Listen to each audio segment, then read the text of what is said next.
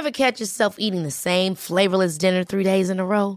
Dreaming of something better? Well, HelloFresh is your guilt-free dream come true, baby. It's me, Kiki Palmer. Let's wake up those taste buds with hot, juicy pecan-crusted chicken or garlic butter shrimp scampi. Mm. Hello Fresh.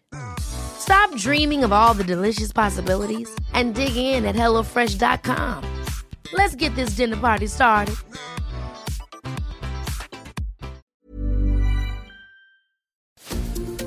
Heraldo Media Group presenta la información y el entretenimiento que usted necesita para estar enterado, también en su descanso.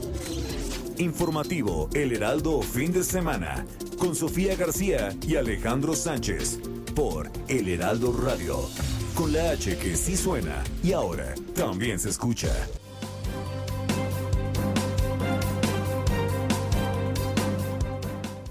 Hablamos con el Pentágono, con el Departamento de Estado de Estados Unidos, una gran empresa, y a ver, les pagamos una renta para colocar un satélite que alumbre todo el territorio y que de esa manera tengamos el Internet. Pues no, eso funciona para la radio, para el teléfono, para la televisión, pero no para el Internet. La próxima semana, la buena noticia es que ya vacunamos a todos los de 18 años y más en la ciudad con sus dos vacunas. La próxima semana ya vamos a tener a todos los adultos vacunados con su esquema completo inicia la vacuna de acuerdo con el Programa Nacional de Salud para niños vulnerables. Ya después ya nos van a informar si se amplía la vacunación. Las leyes que contiene el paquete económico, que son la miscelánea fiscal y también este, la ley de ingresos. Eh, yo estuve siguiendo toda la mañana la sesión, eh, acabo de conversar con ellos sobre los temas y vamos a ver que la comisión eh, discute entre sábado, domingo y lunes. Este es un sueño en el que estamos trabajando hombro con hombro para hacerlo realidad, para brindar la atención médica de calidad a todo el Estado y a todas y cada una de las comunidades. Seguridad con un respeto absoluto a los derechos humanos. Este compromiso también es con las mujeres de la montaña, a quienes les refrendamos todo el apoyo, a decirles que no están solas, que cuentan con el respaldo y el apoyo del gobierno federal y estatal. No se puede seguir justificando por usos y costumbres el tema de abuso y de violencia hacia las mujeres.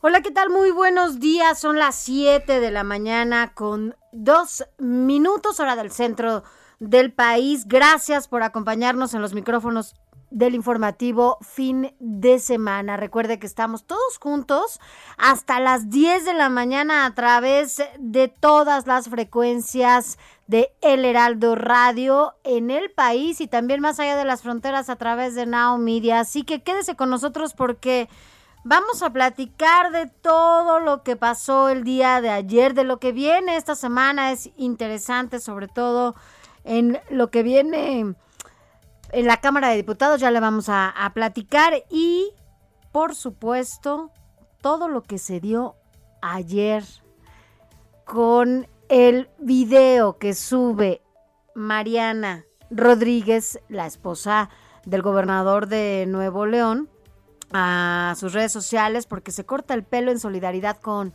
los niños que padecen cáncer. Yo soy Sofía García.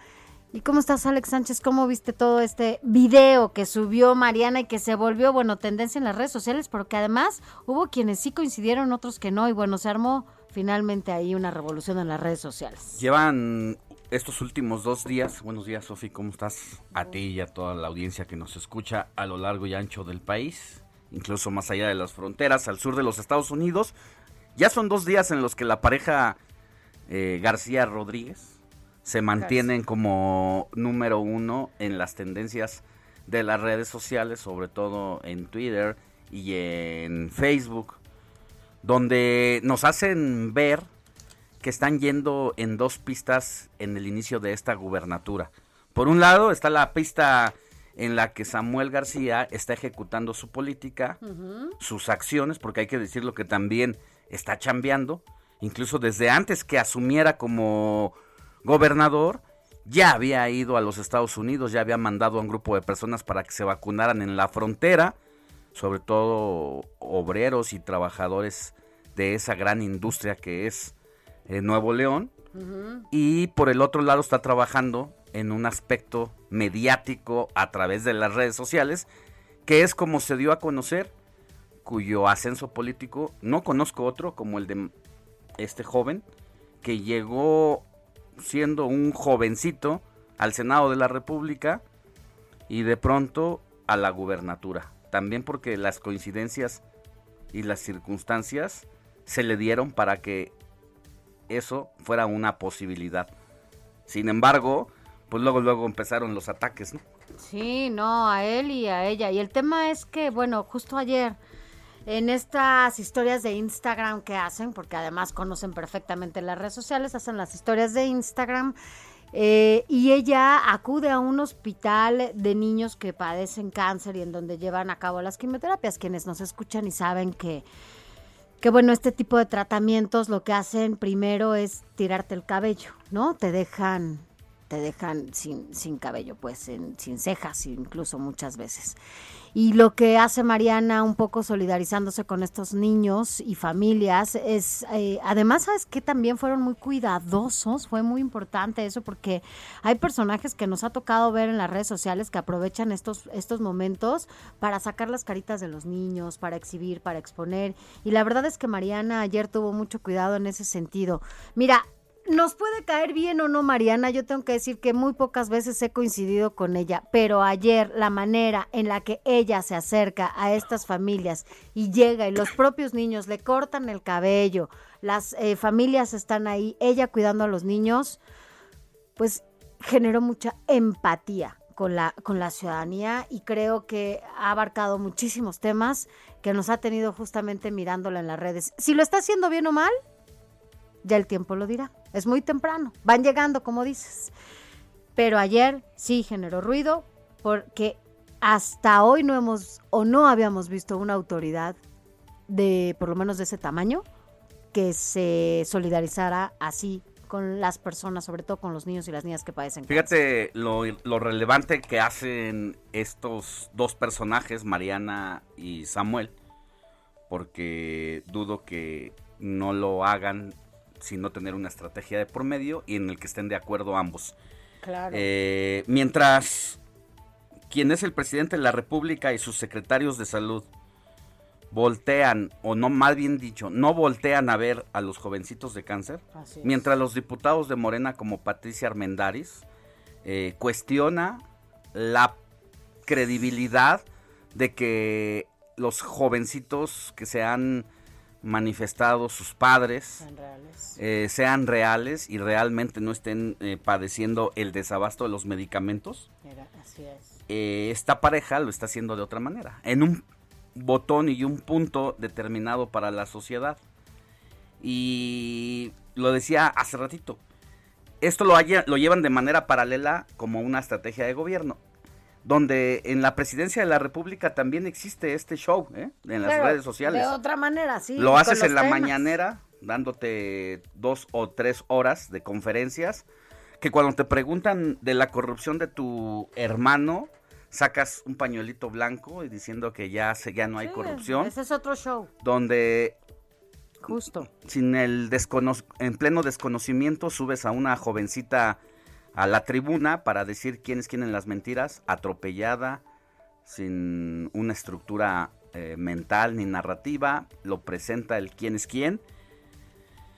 Y hay muchos más, ¿no? El me, o sea, esas cosas también son una estrategia mediática. La estampita, todo Entonces, por los dos lados existen y lo que ya nada más diría es que en el caso de Samuel García y su esposa ya entendieron que no es polarizando ni atacando a Andrés Manuel López Obrador como van a hacer una carrera política paralela y con amplias posibilidades de hacer más cosas, ¿eh? Sí, no, y además están atendiendo lo que, ¿no?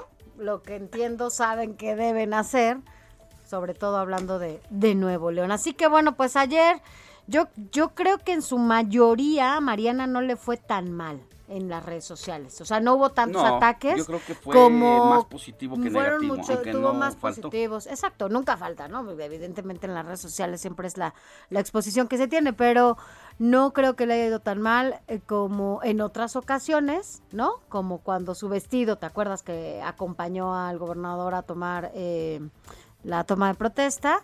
Ahí le fue mal, pero al final lo revierte muy bien, o sea, saben perfectamente cómo revertir todo el trabajo en redes sociales porque donó ese ese vestido. Pero bueno, mire, cuéntenos usted qué opina, qué opina, no sé si usted pudo verlo, pero bueno, si usted no está tan familiarizado con este tema, Mariana Rodríguez es la esposa del gobernador de Nuevo León en redes sociales, él y ella y su marido pues, son muy activos, ¿verdad? Y sobre todo ella ha generado, bueno, muchas, eh, pues ha levantado, ¿no? Muchas, muchas, es el fosfo fosfo, ¿se acuerda? Del famoso fosfo fosfo. Y así les dice, ¿no? ¿Cómo están, fosfo fosfo? Em, ella ayer se cortó el cabello en solidaridad con los niños que padecen cáncer. ¿Qué opina? ¿Qué opina de estas, pues de esta acción, de esta medida que ella tomó y que, bueno, pues se, se- se viralizó ayer en las redes sociales? Escríbanos a nuestro, a nuestro WhatsApp. Recuerde, eh, lo puede hacer al 55 91 63 51 19 también. Se lo repito, 55 91 63 51 19 y lo puede hacer también a nuestras redes sociales. Yo soy Sofía García. Recuerde, estamos todos juntos aquí hasta las 10 de la mañana y mi Twitter es arroba Sofía García MX. Yo soy Alejandro Sánchez, escríbame a mi Twitter, arroba Alex Sánchez MX. Recuerda que nos está escuchando a través de todas las plataformas del Heraldo Media Group en México y al sur de los Estados Unidos y más allá. Y sin más preámbulo, esta es la información.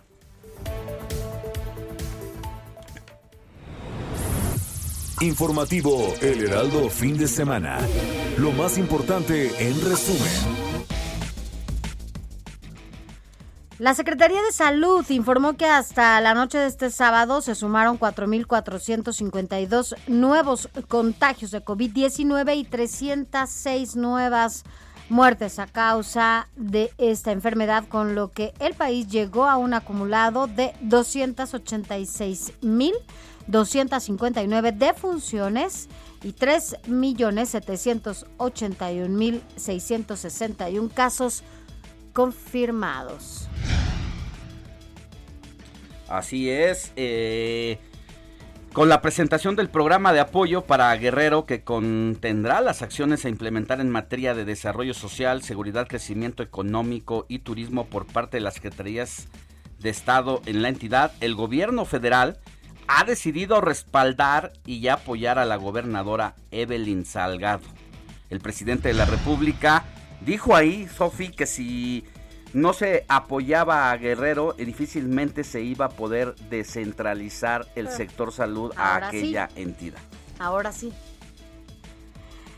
Bueno, en más información, mire, tres personas lesionadas, entre ellas dos menores, fue el saldo de la explosión de un polvorín ocurrida anoche en un domicilio en el centro del municipio de Tultepec, una vez más. Allá en el Estado de México, lo que causó una importante movilización de cuerpo de emergencia allá en ese, es- en ese lugar. El partido Morena definió aplicar el método de encuestas para seleccionar a los candidatos que postularán para competir por seis gubernaturas en 2022.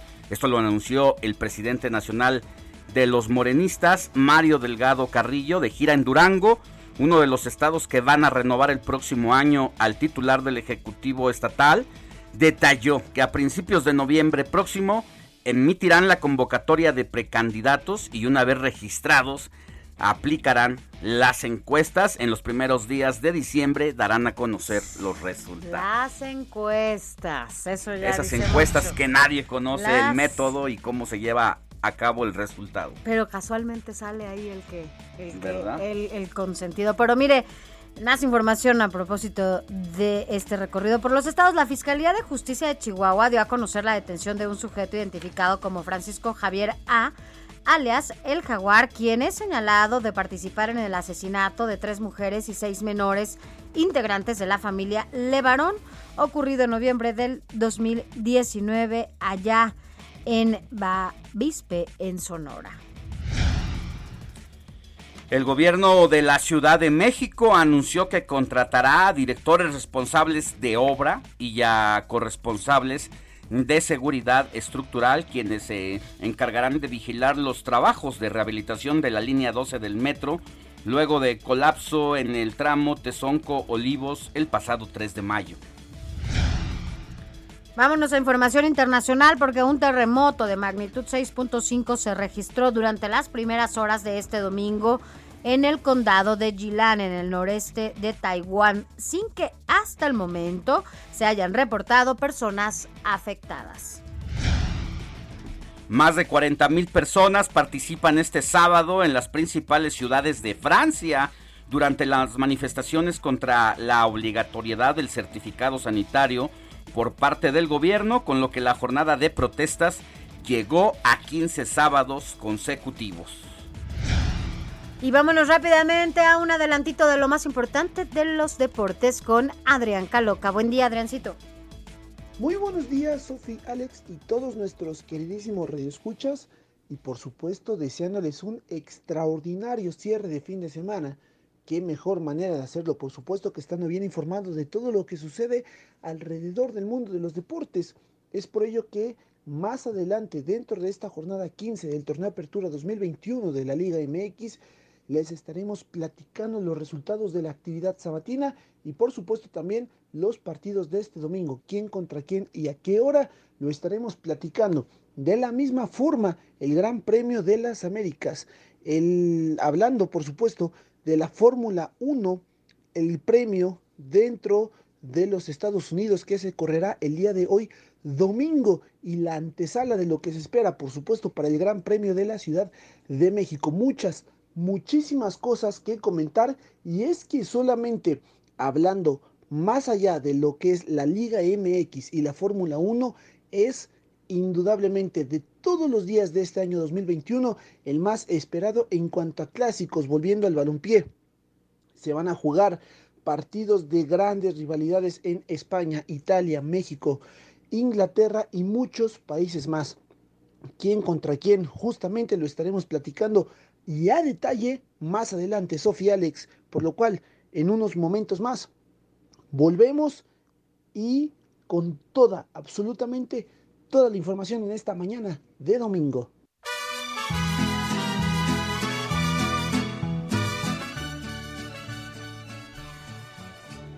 Mi querida Moni Reyes, muy buenos días. ¿A quién celebramos este dominguito 24 de octubre?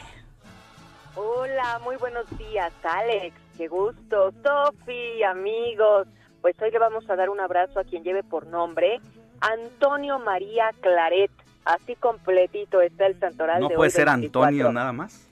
No, pues no. ¿Antonio qué? San Antonio. María. Antonio María Claret. Otros santorales mencionan también el Pues es día como los Alejandros Rafael. y los Ah, José, no, ya sí. sabes, que son como 25 al mes. Claro, pero bueno, les platico que este santo nació en el año 1807 en Barcelona, España, se ordenó sacerdote y ejerció su ministerio con gran celo por toda Cataluña. Fundó la Congregación de los Misioneros del Corazón de María y fue nombrado arzobispo de Cuba, después confesor de la reina Isabel II. Sufrió atentados físicos y muchas contradicciones que supo soportar con gran visión sobrenatural. El santo murió en 1870 en su exilio de Francia. Bueno, pues esta es la historia de San Antonio María Claret, que como bien señalas, Alex, puede ser Antonio, ¿no? Muy bien. Bueno, Exacto. también le damos un abrazo a Evergislo. Promundo, Mm. Maglorio, Tenoco, Luis y Martín. ¿Cómo ven? Bueno, pues conozco Luises Martínez. Martínez, sí, Martín. Martín, aquí hay Pero un Martín incluso. no los- de los otros, no. Tenuco, no. Manglorio Se llama. Alejandro Tenuco. Es como. Tenuco. Pero bueno, pues finalmente hay varios, ¿no? Que se llaman así. A lo mejor si usted conoce un Tenuco, pues felicítelo. Claro que sí, allá en España. Muy bien, gracias. Buen día, mi querida Moni. Te escuchamos más adelante aquí en los cortes informativos. Por supuesto. Buen día. Buen, día. Por ser día de tu santo, venimos. Informativo El Heraldo, fin de semana, con Sofía García y Alejandro Sánchez. Síganos. Ya son las 7 de la mañana con 19 minutos hora del centro de la República. Y le invitamos a que esté con nosotros de aquí hasta las 10 de la mañana porque hay mucha información, la noticia no descansa. Y bueno, lo más actual entre otros temas, pues está el asunto de la caravana migrante Sofi que viene de el sur de los Estados Unidos, del sur de México con destino hacia los Estados Unidos, una caravana más, a pesar de la crisis migratoria que ya se vive con más de 10 mil personas que están apostadas en la frontera norte, ahí por el río Bravo, buscando pasar hacia los Estados Unidos y que las autoridades migratorias se han desentendido del caso. Platicábamos en la semana con quien es la nueva presidenta de la Comisión de Asuntos eh, Fronterizos en la Cámara Migratorios, en la Cámara de Diputados. Y bueno, ella que es de Tamaulipas, justo eh, ponía el dedo en la llaga de cómo está la situación. Ahí hay más de 10 mil personas deambulando de un lado a otro, generando pues distintas problemáticas viéndolo desde el punto de vista social, no estoy culpando a las personas porque al final de cuentas solo buscan una vida mejor. Sí, claro. pero el tema de la seguridad, de la educación, todo lo que involucra De la salubridad. Y bueno, ayer en la en la frontera sur de México, ahí muy cerca por Chiapas, pues se contuvo el nuevo oleaje de la caravana migratoria con más de dos mil personas que del mismo modo buscan llegar hacia los Estados Unidos. Así es, vamos a platicar de eso y bueno, pues muchos temas, sobre todo porque hay uno de nuestros corresponsales de res, corresponsales que están allá siguiendo todo minuto a minuto. Pero mire, vamos a platicar de otras cosas, de otros temas Mire, en medio de las vacunas y de tantas marcas que se han dado a conocer eh, para que, bueno, pues usted y yo tengamos como no la inmunidad total, porque recuerde la vacuna no es no es inmunidad, solo nos da cierta protección. Eh, pues parece que ya hay un medicamento eh, que pronto saldrá que combate y que controla al COVID-19. De eso vamos a platicar con nuestro doctor de cabecera. Usted ya lo conoce, el doctor Mauricio Rodríguez, quien es vocero de la UNAM, de nuestra UNAM, que nosotros sí queremos, porque bueno, nosotros no andamos atacando, al contrario, ¿no? Han estado muy al pendiente y los doctores que nos han estado ayudando y asesorando, sobre todo en estos micrófonos, han sido los de la UNAM no los que usted conoce, ya sabe quién, y que nomás no hay forma de que nos ayuden absolutamente a nada, ¿no?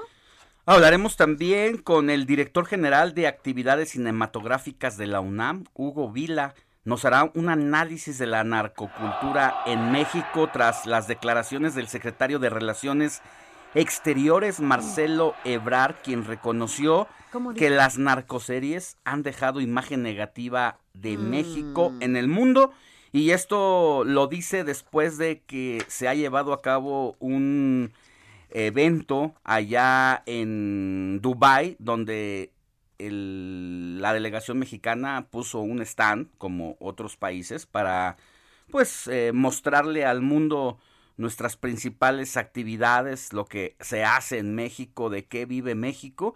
Y dice que de 300 personas que se acercaron a ese stand, 290 al menos manifestaron tener en el conocimiento inmediato a México por sus narcoseries. Y bueno, uno se pregunta, ¿qué va a pasar? Ya es momento de cambiar esa narrativa. Eh, Pigmenio Ibarra, quien es el, uno de los productores consentidos del López Obradorismo y que todo el tiempo está criticando a la ultraderecha y usando el mismo discurso, pues eh, es el principal productor de estas, estas series. Vamos a ver si ya es hora de cambiar esa narrativa, ¿no? Ojalá que así sea. Eh, mire, también entre otros temas, si usted tiene deudas, usted tiene problemas para pagar esas deudas que ya sabe, sobre todo en estos momentos en donde pues hay una crisis que nos está, a muchas familias las está ahogando en casa, bueno, sepa que hay algunas soluciones, pero también algunas consecuencias. Entonces, quédese con nosotros porque vamos a platicar con eso también, de eso, con nuestro abogado de cabecera y nos va a decir cuáles pueden ser las opciones que usted tenga o las consecuencias que se pueden derivar si no las si no las paga. Así que quédese. También tendremos recomendaciones de eventos artísticos y lo más reciente del mundo del espectáculo con nuestra querida Nayeli Ramírez, editora de la sección escena del Heraldo de México. Es momento de una pausa y volvemos con mucha más información.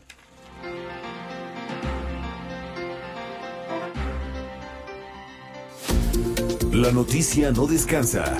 Usted necesita estar bien informado también el fin de semana. Esto es Informativo El Heraldo Fin de Semana. Heraldo Radio. La HCL se comparte, se ve y ahora también se escucha. Informativo, Heraldo fin de semana. Regresamos.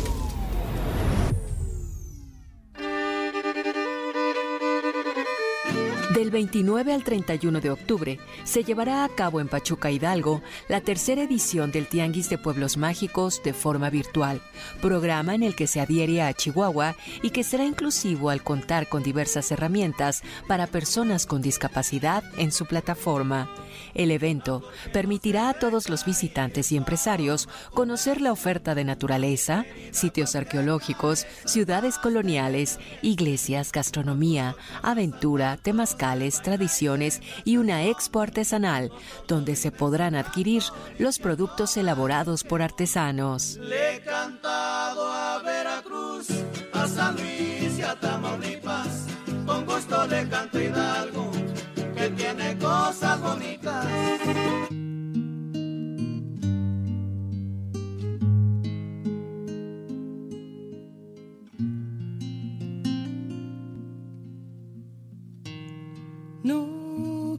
Quiero estar sin ti. Si tú no estás aquí, me sobra el aire no quiero estar así. Si tú no estás, la gente se hace nada. Bueno, estamos, estamos en nuestra efeméride musical. Usted no cree que estamos aquí de melancólicos, al contrario, estamos recordando justamente a esta española Rosana, seguramente usted la ha escuchado porque tiene entre otras canciones A Fuego Lento, eh, Un día, eh, otro día y otro, creo, se llama así la canción. Y bueno, esta que se llama Si tú no estás, ¿por qué la estamos escuchando? Porque bueno, pues un día como hoy ella nació y está celebrando justamente su cumpleaños número 58. Así que bueno, pues finalmente yo creo que a ella la empecé a escuchar cuando estaba en la preparatoria. Bueno, nos cortábamos las venas con las canciones de Rosana, pero ya tenía muchísimo tiempo que no la que no la que no la escuchaba, pero ¿por qué no aprovechamos a Rosana justamente para usted que nos está escuchando, que además siempre le agradecemos muchísimo que nos mande eh, sus mensajes ayer, bueno, fue muchísima la información y no pudimos leerlos todos, pero vamos a empezar, Alex, a leer los que nos, los que nos mandan hoy. Por lo pronto, Patti de Méndez, que siempre dice nos escucha cada fin de semana, te mandamos un abrazo y un beso desde acá, desde el informativo. Cintia Ortega dice, por favor ya no hagan eco al presidente con sus babosadas y ocurrencias, solo miente y ataca todo para crear controversias y desviar la atención de temas importantes, repetir sus desaciertos es lo que quiere y logra porque ustedes los medios lo permiten al repetir lo que dice y además transmitir su tiplosa voz e imagen decadente, sean profesionales. No, hombre, pues Mire, eh, sea lo que sea, es el presidente de la República y lo que diga o no diga, haga o deje de hacer, pues nos impacta a todos y como medios de comunicación, a veces con una crítica y a veces dando a conocer solamente los hechos, pues tenemos que, que decir aquí lo que lo que hace. De alguna manera, ¿no?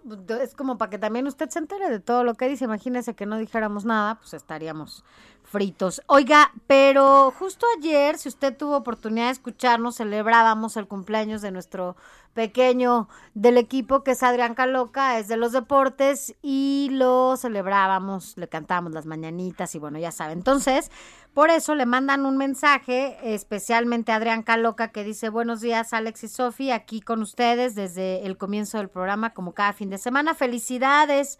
Adrián, por un año más de vida, eres mi orgullo, te amo, bendiciones a todos, Adrián Caloca. no, Adriana Caloca. Ah, Adriana Caloca. Adriana Caloca le escribe a Adrián Caloca.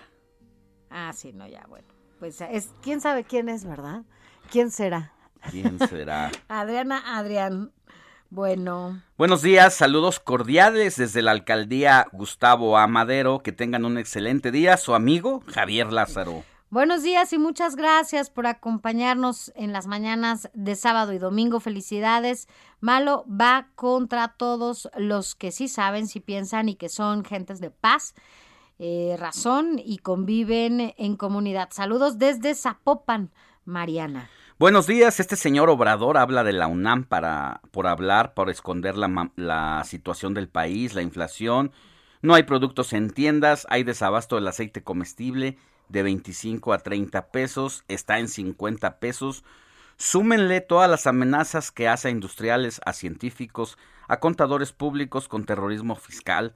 Saludos cordiales, atentamente, Rosario Cervantes. Buenos días, quiero enviar otra felicitación también va para Adrián Caloca por su cumpleaños, deseando en este año que inicie tenga muchos éxitos en su vida. Emilia Domínguez. Mira nada más esta fotografía que nos está mandando. Ya sabes, Lupita y Enrique. Saludos, Alex y Sofi, aquí disfrutando un rico desayuno. Y, lo que veo que es son unos huevitos revueltos bañados en mole poblano. ¿Has probado esa combinación? Los huevitos con mole. Me encantan, me fascinan. y con una tortilla medio doradita. Qué cosa. No que esté necesariamente como tostada, pero un poquito más pasadita de lo normal. Remojadita. Remojadita, así chopeadita con esos huevitos bañados en mole poblano. La verdad es que no sabía que se hacían los huevos con mole poblano hasta hace unos años. Ajá. Y curiosamente los descubrí en un restaurante chino. Mm. Cuando los probé, por mera curiosidad, dije, ¿qué es esto? Es un manjar. De verdad. De hecho, hoy me voy a desayunar ahorita saliendo.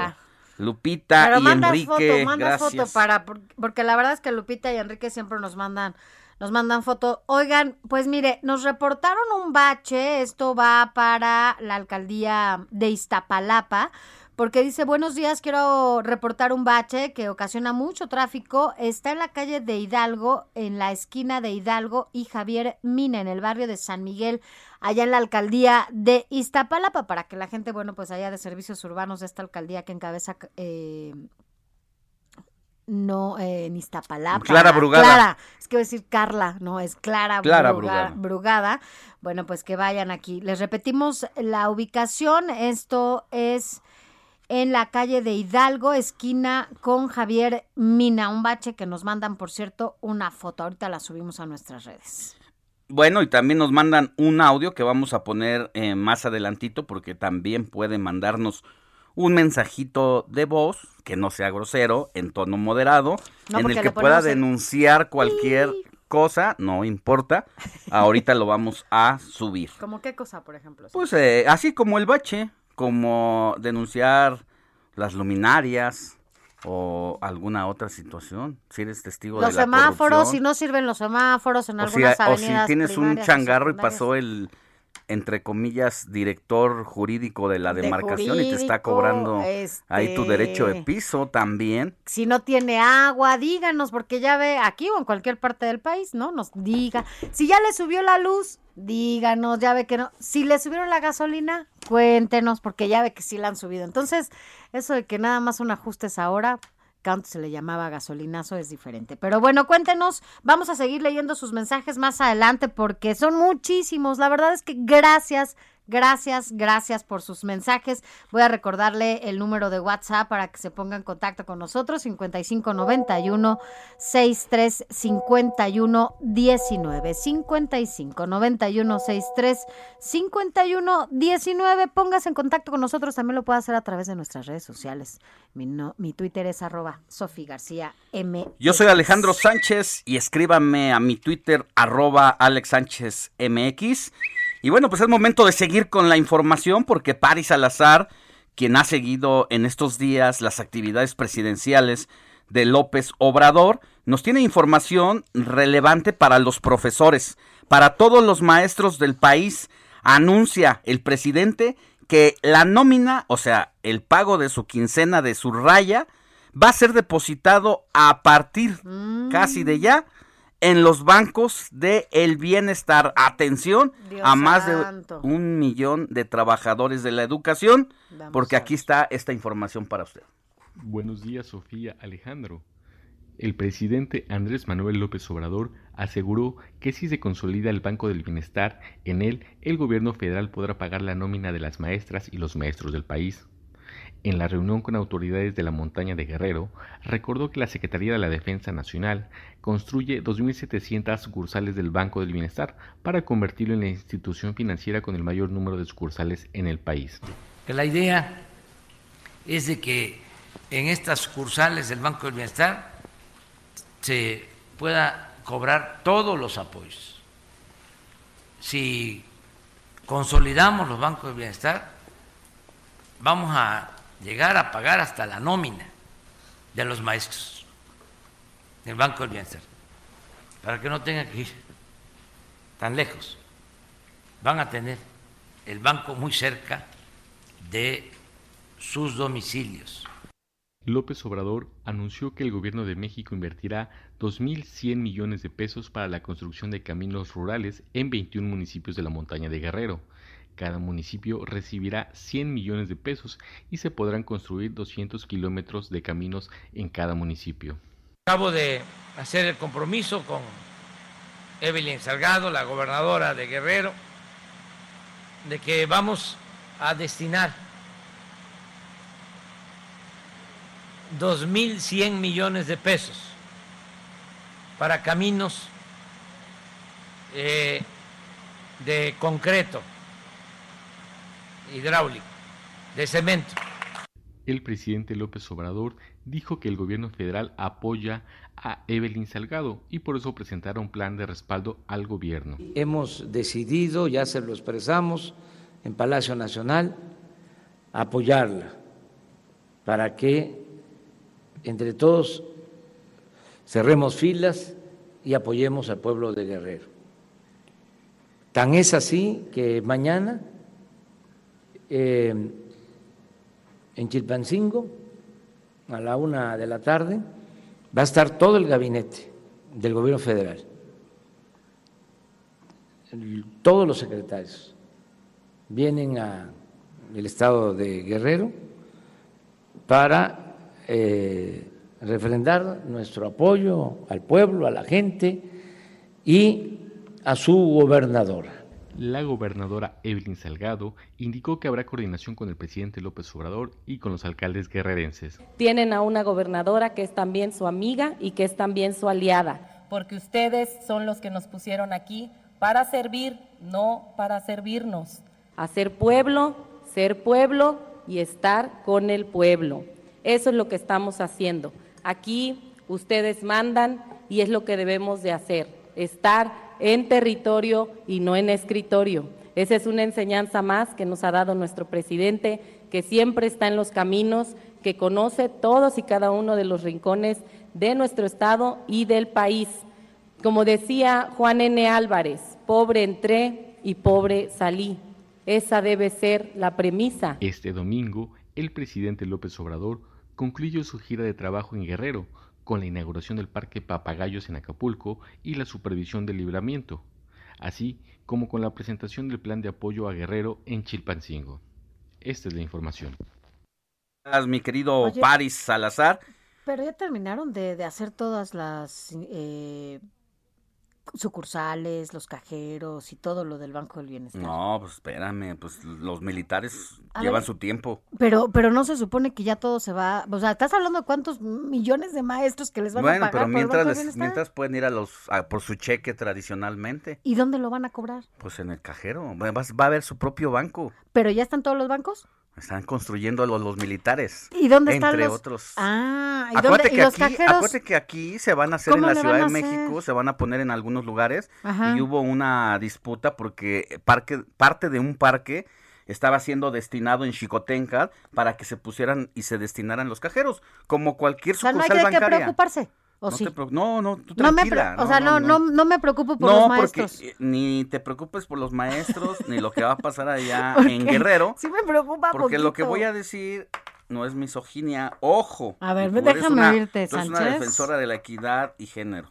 A ver, pero déjame oírte. yo escucho a Evelyn y no puedo con la imagen de Félix Salgado ahí al lado de ella, prácticamente articulando las palabras y de lo que le está diciendo o soplando a Evelyn que haga. Eh, pues quien gobierna ahí ese es Félix Salgado Macedonio. Desde los primeros días antes de que asumiera, ya estaba repartiendo los cargos y el primer día que entró a la oficina, iba por una ruta Evelyn y Félix Salgado la tomó del brazo para decirle qué es lo que tenía que hacer, que se sentara en la mesa por primera vez. Entonces, ¿o tú crees que sí gobierna Evelyn? Yo lo que creo es que Evelyn va a ser más cuestionada que muchos hombres que también son dedazos y que solo por ser mujer, bueno, yo tú sabes lo que pienso, ¿eh? Del caso de Evelyn Salgado y lo que pienso de Félix Salgado Macedonio, sobre todo. Sin embargo, creo que Evelyn va a tener siempre el dedo en la llaga. ¿Por qué? Porque, el- eh, porque es la mujer que decidieron que, que fuera la gobernadora. Eh, ¿Qué pasa, por ejemplo, con el gobernador de Veracruz? ¿No? O sea, ¿cuántos dedazos conocemos que son hombres y no se les cuestiona la- de la misma manera? Yo creo que hay muchos hombres gobernando detrás de otros hombres y no pasa nada. Lástima, lástima que así pasa. Bueno, vámonos ahora hasta Chiapas porque ya entiendo que está nuestro corresponsal. Vámonos a otro a otro tema porque la caravana de migrantes que salió que mencionabas al inicio de este espacio ya ya pues está robusteciéndose, pero no sabemos en qué condiciones vienen, pero si hay alguien que ha estado siguiendo cada caravana que sale desde el estado, desde la frontera sur de México, es justamente Manuel Juan Manuel Blanco. Juan Manuel, ¿cómo estás? Muy buenos días. Juan Hola, Manuel. Juan Manuel. Hola, hola, buenos días. Juan Manuel, ¿estás por ahí? Pues parece que se No cortó, se no interrumpió la comunicación. Pero, ¿sabes? Ha, hecho- ha estado haciendo un trabajo de seguimiento importante, sobre todo porque pues ha estado viendo en qué condiciones vienen estos migrantes, eh, cuáles las medidas sanitarias, cuáles, eh, bueno, pues por lo menos las de higiene, ¿no? O sea, las personales, eh, todo esto que muchas veces no tienen es- en estas estaciones migratorias o en donde se paran, muchas veces se paran abajo de los puentes a dormir para seguir avanzando al otro día. eh, las condiciones en las que ellos van caminando son, pues son muy lamentables. Y porque ha- no ha- tienen- se ha modificado el tema de las caravanas a partir del año 2018, 2019, cuando estos oleajes empezaron a ser de más de 2.000 personas, de 3.000. Eh, nos demostró que la región tiene una grave crisis de migración y en el que las autoridades mm, medio lo han tocado, digo las autoridades eh, de distintos países de América, empezando por Estados Unidos y los que principalmente son expulsores, por llamarle de, es- de esa forma, Nicaragua, Sal- El Salvador, no se han tomado medidas y ya estamos contigo, Juan Manuel Blanco, que ¿Ya estás estás dándole seguimiento puntual a esta nueva caravana. Buenos días. Sí, ¿qué tal? Les decía que sí, ya está saliendo la caravana en su segundo día de recorrido. Ayer salió de Tapachula con destino a lo que es el ejido Álvaro Obregón, a unos 16 kilómetros de este municipio. Ahí llegaron pues cansados, agotados, eh, sin ánimos de poder avanzar, pero con la esperanza de eh, pues emprender este camino el día de hoy, que ya que durmieron pues en una en un área eh, en un parque al aire libre precisamente durmieron los migrantes ahí la iglesia católica les otorgó alimentos y hoy también por la mañana cuando se despertaron les otorgaron pues café y unos panes para poder iniciar su viaje precisamente alrededor de 15 minutos que salió esta caravana y que va con destino al municipio de Huehuetán. Eh, ¿Sabemos más o menos cuántas personas vienen en esta caravana? Se hablan de 3.000 y 4.000 migrantes que van en esta caravana precisamente y que van incluida por niños, mujeres e incluso personas de la tercera edad y discapacitados. En el intento de ayer por avanzar parece que hubo empujones, hubo golpes por parte de autoridades migratorias contra los indocumentados, menores de edad. ¿Algún niño salió lesionado? ¿Cómo estás viendo las cosas en este momento? Sí, rompieron un cerco precisamente el día de ayer, el de la Guardia Nacional, en el ubicado en el ejido de Viva México, precisamente ahí, ahí rompieron ese cerco de la Guardia Nacional y Migración. Hubo varios lesionados, entre ellos un niño que precisamente fue vendado precisamente prácticamente de toda la cabeza debido a las lesiones que resultó entre los empujones y pues los gritos que se dieron finalmente lograron pasar y avanzar hasta el ejido de del elegido Álvaro Obregón. Juan Manuel, sabemos que tú vas a estar siguiendo de cerca esta caravana hasta donde llegue. Entendemos que, bueno, pues el destino, pues eh, llegar hasta la frontera norte de, de México. Tú vas a estar con ellos todo el tiempo, ¿cierto? Vamos a ver hasta dónde podemos seguirlos porque nos queda un poco lejos, pero sí vamos a estar prácticamente siguiéndolos paso a paso. Bueno, pues estaremos aquí transmitiendo hasta las 10 de la mañana y si te parece, más adelante y antes de despedirnos de esta emisión, volvemos a hacer contacto contigo por si ocurre algo importante o que nos des eh, tu último informe de esta mañana. Eh, adelante, estamos, este, daremos a conocer qué es lo que pase en el transcurso. Son alrededor de 11 kilómetros que van a caminar el día de hoy para llegar hasta el municipio de Huehuetán. Pues tú también cuídate mucho, Juan Manuel, sobre todo en este en este recorrido que, harán y que no es nada corto. Así que un abrazo y gracias, te, estamos hablando por si algo sucede. gracias.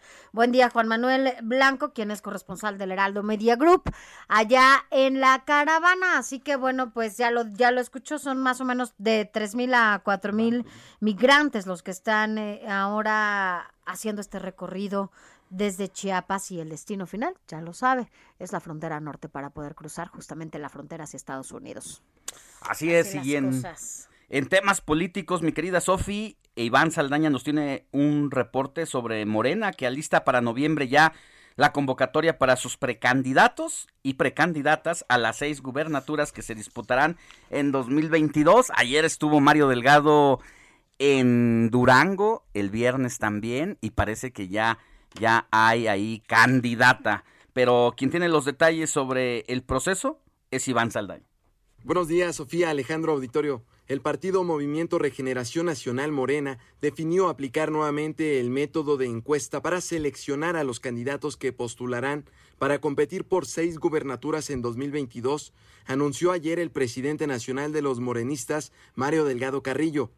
De gira por Durango, uno de los estados que renovarán el próximo año al titular del Ejecutivo Estatal, detalló que a principios de noviembre próximo emitirán la convocatoria de precandidatos y una vez registrados aplicarán las encuestas y durante los primeros días de diciembre darán a conocer los resultados.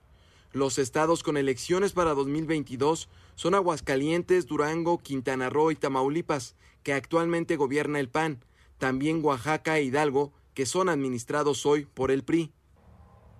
Próximo mes de noviembre vamos a emitir la convocatoria para ver ahora sí quién levanta la mano.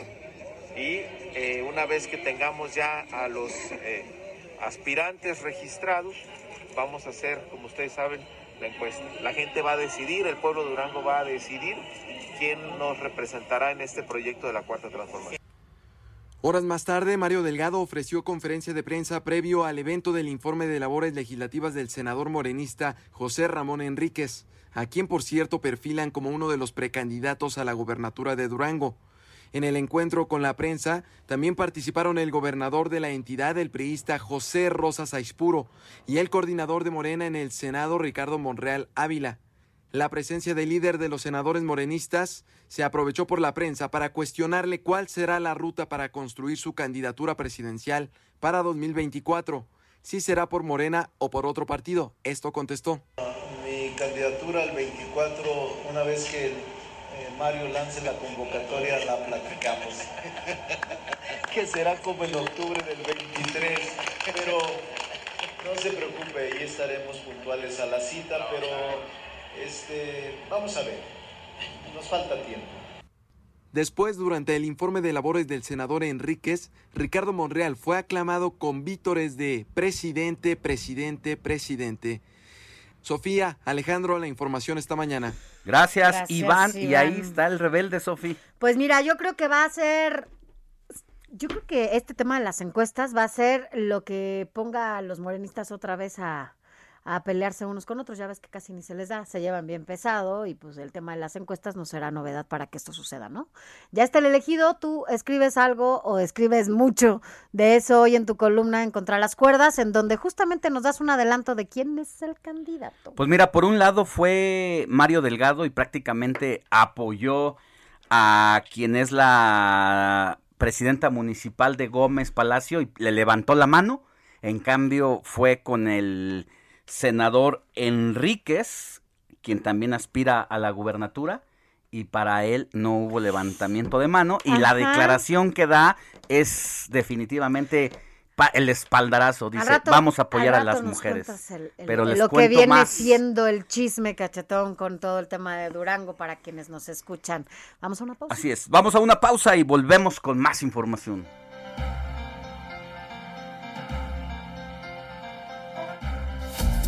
La noticia no descansa. Usted necesita estar bien informado también el fin de semana. Esto es Informativo El Heraldo Fin de Semana.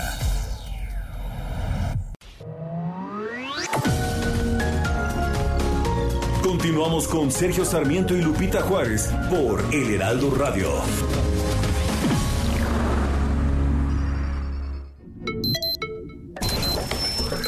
Noticias a la hora. Heraldo Radio le informa.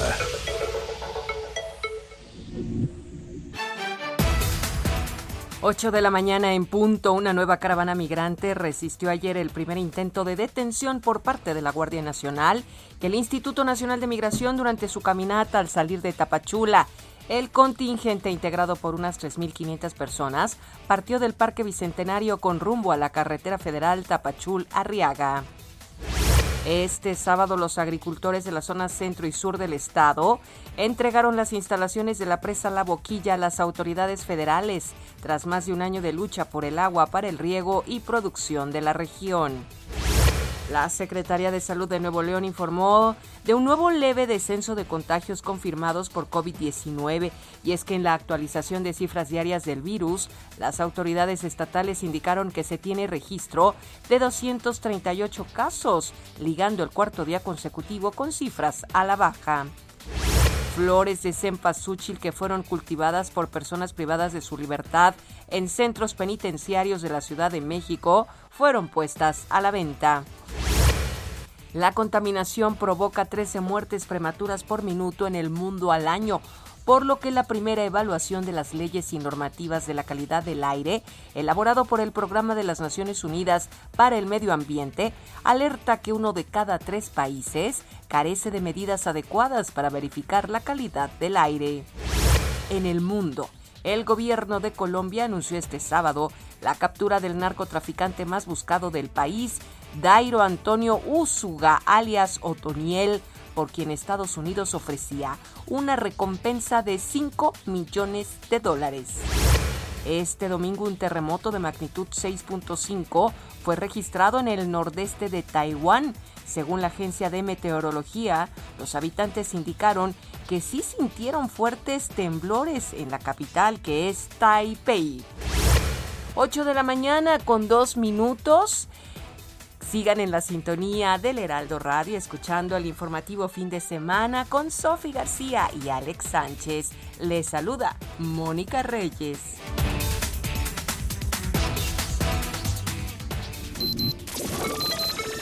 Esto fue Noticias a la Hora. Siga enterado.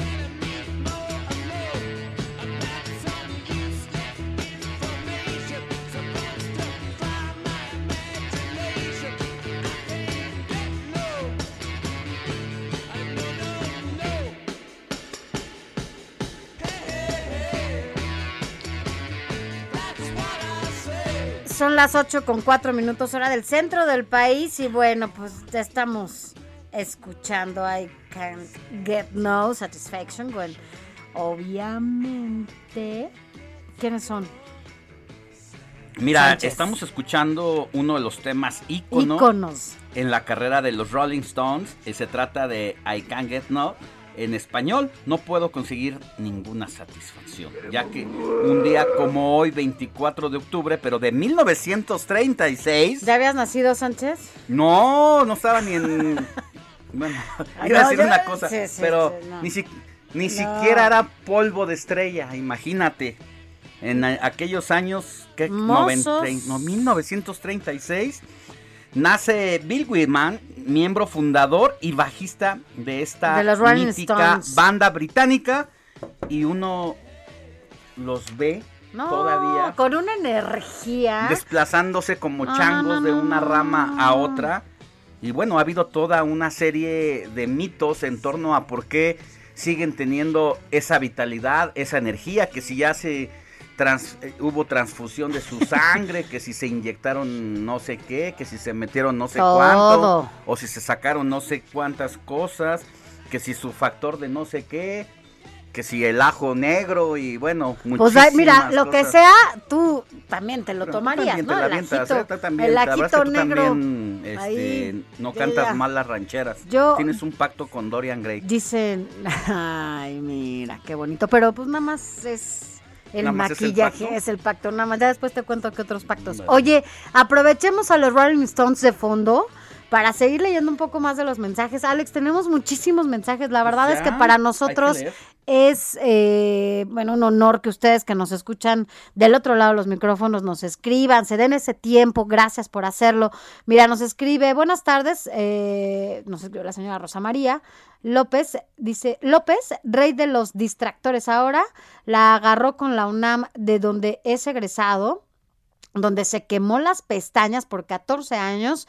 Díganme a qué o a quién no le guarda rencor, va de mal en peor. Lean el mensaje completo, por favor. Ya lo leímos, Rosa María, ya tal cual aquí está. Hola, buenos días. En la colonia Olivar de los Padres, allá en Álvaro Obregón, muchos vecinos estamos inconformes con la construcción de una gasolinería o gasolinera, ¿cómo se dice? Gasolinería, ¿no? ¿O Bueno, ha sido todo un debate porque se dice de las dos digas, formas, al lado de un parque infantil y frente a un centro preescolar en Avenida de las Torres. Ya existen dos a menos de un kilómetro de distancia y es un crimen que las autoridades permitan que hagan esto sin considerar las afectaciones a la salud, a la seguridad y el entorno urbano en general. Saludos, Gina Anaya. Buen domingo, Sofi y Alex. Muchas bendiciones para todos. Varios accidentes en Avenida Tláhuac, entre el Metro San Lorenzo hacia Periférico. Un auto chocó con un muro del metro y del canal de Chalco antes de llegar a Plaza Antenas. Soy Juan Carlos Martínez. Suerte para todos. Bueno, pues ya lo escuchó. Esto es allá en Avenida Tláhuac, entre el Metro San Lorenzo y hacia el Periférico. Conozco perfecto esa zona ahí pegadita al reclusorio oriente de la ciudad. ¿Por qué la conozco por el reclusorio? Por el reclusorio, lo conozco perfectamente. Ahí, ahí, ahí donde fuimos a hacer la, cerca de la, ahí donde fuimos a hacer la universidad. Ay, qué bueno. Buenos días desde Monterrey, como cada semana, como mexicano prefiero una Mariana que toda la 4T. Sí, ya ves. Dice, soy paciente de cáncer. Ah, bueno, es, es la misma, ¿no? ah, No, no. no, no, soy no. paciente de cáncer y no he visto el video de la esposa del gobernador de Nuevo León, pero ojalá que la señora no nada más se corte el cabello, sino que vea por qué tantos niños como adultos no les falten sus medicamentos. Aquí en Oaxaca seguimos todos los pacientes de cáncer sufriendo, pues no hay medicamentos ni en el IMSS ni en el ISTE. ¿Qué decir de los que atienden niños? Ojalá muchas esposas de los gobernadores sigan el ejemplo. Bendiciones, Sofía y Alex. Gracias. Gracias. Y un abrazo para que siga, eh, no decaiga esa lucha contra Flores. precisamente eh, el cáncer, mi querida Lulú, Lulú Moreno. Moreno. Gracias por compartir tu lamentable situación de falta de medicamentos para ahí, para legisladoras como Patricia Armendaris que viven en una burbuja y no saben lo que pasa abajo en el terreno y en los hospitales, pues debería de echarse una vuelta en lugar de andar preguntando por Twitter, señora, deje de dormirse ahí en la curul como la, la pescaron en la semana y mejor váyase a caminar un poquito aquí, mire, ahí al lado de la Cámara de Diputados, ahí frente a Troncoso, muy cerquita de el San Lázaro, hay una eh, unidad familiar de IMSS, del IMSS eches una vueltecita. Es que seguro donde vive, pues no hay hospitales, pues, ni siquiera de, no, no. Lomas. Hay uno de perinatología, seguro, ahí muy cerquita, ahí eh, de, las lomas, pero bueno, pues cada quien, ¿no? Y no, no es un tema de complejos, es un tema de realidad. Saludos, Alex y Sofía. Bravos de Atlanta, la Serie Mundial. Lo siento por los que querían ver ganar. A Julio Arias. Se quedaron con las ganas. Soy Jesús Díaz de Azcapotzalco, pues Vamos a ver cómo pierde. ¿Qué vas a ver? ¿Qué vas a ver, este, Sánchez? Vamos a, ver ganar a Julio Arias. Ya no se va a poder porque se quedó Urias. Urias porque se quedó Sánchez ¿qué? se quedó en el camino. Vámonos rápidamente mejor. Ahorita vamos a seguir leyendo los los mensajes que nos están enviando. Gracias por tomarse el tiempo, nos insisto. Están llegando muchos Muchísimos, tenemos ahí no sé cuántos, pero bueno, le juramos que vamos a leerlos todos. Por lo pronto, vámonos rápidamente a otros temas porque ya está en la línea nuestro abogado de cabecera. Tu consejero legal con Juan Carlos Cárdenas. Informativo fin de semana. Juan Carlos Cárdenas, nuestro abogado de cabecera, gracias como siempre. Cada, cada 15 días ahora ya te tenemos, ¿verdad? Pero siempre con los mejores consejos, porque mira que cuando hablamos de deudas, siempre es un tema que nos levanta así las pestañas. Cuéntanos de qué se trata, cuáles las consecuencias sobre todo. ¿Cómo están? Buenos días, Alex, Sofi. Pues sí, se acerca peligrosamente el buen fin y todo el mundo Ay, Dios. Pues, empieza ya a pensar en no qué me calientes, Oye, ¿y sabes, ¿sabes qué es lo peor, abogado? Que es en mi cumpleaños, cerca de mi cumpleaños, yo además, y como una se quiere aprovechando, ¿verdad? ¿A por qué no para hacer comercial? para hacer el anuncio y como yo me quiero mucho, pues yo me, me, me consiento mucho, ¿estás de acuerdo? Me voy a hacer varios regalos, ¿no? Ya me en efecto.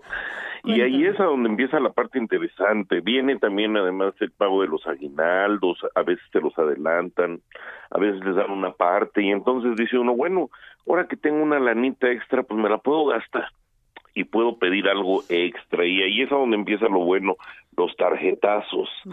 La gente, pues en forma general todos tenemos deudas, no no no hay no hay quien quien pueda librarse de esta situación. Algunos tienen deudas bancarias, eh, la tarjeta de crédito, una cosa de ese tipo muy muy común. Otros tenemos deudas privadas, pedimos un préstamo a alguien y entonces firmamos un pagaré o damos un cheque eh, que, que es posfechado y entonces decimos, bueno, con esto te doy el cheque y lo vas a cobrar dentro de un mes, es una deuda que ya existe desde ese momento. Hay a, otras deudas como las hipotecarias, ¿no? que son muy muy comunes ah, cuando uno pide dinero prestado y, ah, queda una garantía inmobiliaria para después pagar y pues va uno pagando poco a poco. Y esos bancos Pero llega no un momento en nada. Que se llegan a atrasar. Ah, sí. Y vienen los intereses, además. intereses tras intereses. Eh, cuidado, eh, porque además los intereses pueden ser terribles, es el coco justamente. Y el anatocismo además, no, no, no, es otro punto que tendríamos que tocar quizás hasta en otro, en otro programa, ¿no? Que si te pueden cobrar el interés sobre el interés, que eso era muy común antes, te capitalizaban los intereses y entonces te volvían a cobrar otra vez intereses después de que ya te los habían cobrado, los capitalizaban, luego te volvían a cobrar y así, así, y se volvió una deuda eterna, espantoso. El artículo 17 de la Constitución, aguas, ¿eh? porque aquí muchas veces la gente piensa que deber dinero es un delito, no es un delito. El 17 de la Constitución dice que quien debe dinero es una es una cuestión meramente civil, es decir, si yo debo dinero por un préstamo no que no sea una una cuestión eh, pues ni, ni de robo ni que, que tenga que ver con un delito pues si es una deuda meramente civil es es una deuda no es no es un no es un delito deber dinero no es un delito por lo tanto en el código penal hay un delito, ahí sí, por otro lado, que se llama delito de cobranza ilegítima. Al revés. Eh, Cuando ahí te es están fastidiando tu efecto. despacho. Ahí viene la parte interesante, cuando de pronto sonaba el teléfono en la casa y a las 3 de la mañana y eran despachos de cobranza intimidando, hostigando a la gente, diciéndole, es que usted debe dinero y por qué no ha venido a pagarlo y que le vamos a embargar bienes, que le Ajá. vamos a, a quitar y le llegaban cartas a la casa también de que te voy a cobrar y te voy a llegar ahí con una poli- con una patrulla y no sé qué. no había pagas, sí, memes, sí, sí, te voy a había memes incluso, sí, exacto. Había unos memes que decían y, y por ahí se trae también una ambulancia que porque aquí va a haber guamazos, ¿eh? O sea, más allá, ¿no? Porque en realidad no te pueden intimidar, no te pueden hostigar. Es cierto que te pueden cobrar legítimamente, ¿cómo es eso? ¿Dónde está Pues ese demandándote. ¿Dónde está esa esa esa frontera entre el acoso de la cobranza y el cobro legítimo? Exacto, es una, es una línea muy delgada, pero pero pero la línea está muy marcada, eso sí, aunque es muy delgada, la la marca que el que te el que te hagan la cobranza en forma judicial. Es decir, pueden acudir las instancias eh, a las instancias de gobierno, existe la mediación, existe eh, la demanda como tal, existen los arbitrajes, o sea, hay formas jurídicas para poderte cobrar. Esta mediación entonces de la que además te llega eres una forma experto, directa. mi querido abogado. Sí, yo soy mediador privado. De hecho, la gente nos busca mucho. Ahora que fue la, la pandemia, nos buscaron mucho porque la gente decía, me deben dinero. Y hay deudas incluso por arrendamiento, por ejemplo, ¿no? Me debe rentas. Y entonces lo que hacíamos nosotros era mandarles una invitación para decirles, vente a platicar, Sí. pero es una invitación legal. Sí. No, eh, y no le estamos diciendo, te voy a cobrar o... No, vente a platicar porque queremos llegar a un acuerdo. Que no se dejen Si no amedrentar y acuerdo, amenazar. ¿no, abogado? Porque la verdad es que a veces son muy... eh, además, es- esta sociedad en la que vivimos actualmente, bueno, pues ya no estamos para amenazas, ya, ya suficiente, suficientes problemas tenemos encima, políticos y, y de, de todo tipo, económicos, todo el mundo Por eso hay que informarse, abogado. Sí, hay que Déjanos tu teléfono para que la gente que nos Con esté escuchando gusto. te hable o te busque vía WhatsApp y que sepan Cualquier que justo hay esta tengan. opción. Cuéntanos, dame. Encantado de atenderlos. Muchas gracias, Sofi. Es el 55 46 15 58 16. Se los voy a repetir. 55 46 15 5816. Me pueden mandar WhatsApp, me pueden llamar, encantado de atenderlos.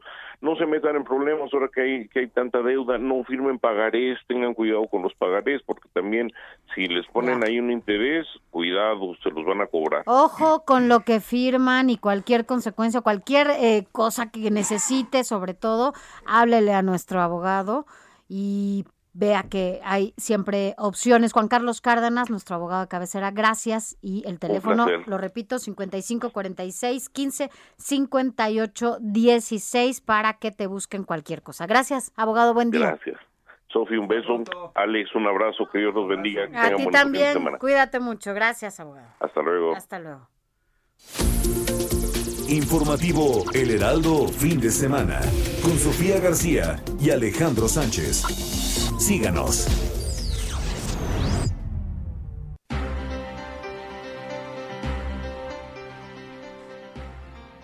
Ocho de la mañana con 17 minutos hora del centro de la República. Mire, esta información tiene que estar atento o atenta porque marca un precedente, hay un antes y un después en torno a que el Tribunal Electoral del Poder Judicial de la Federación anuló por primera vez en la historia una elección por violencia política de género, por lo que se invalidó la renovación de la presidencia municipal de Iliatenco en Guerrero, en donde se comprobó la existencia de violencia política en razón de género en contra de Ruperta Nicolás Hil- Hilario. Ella es candidata o fue candidata de Movimiento Ciudadano pa- eh, por su calidad de mujer.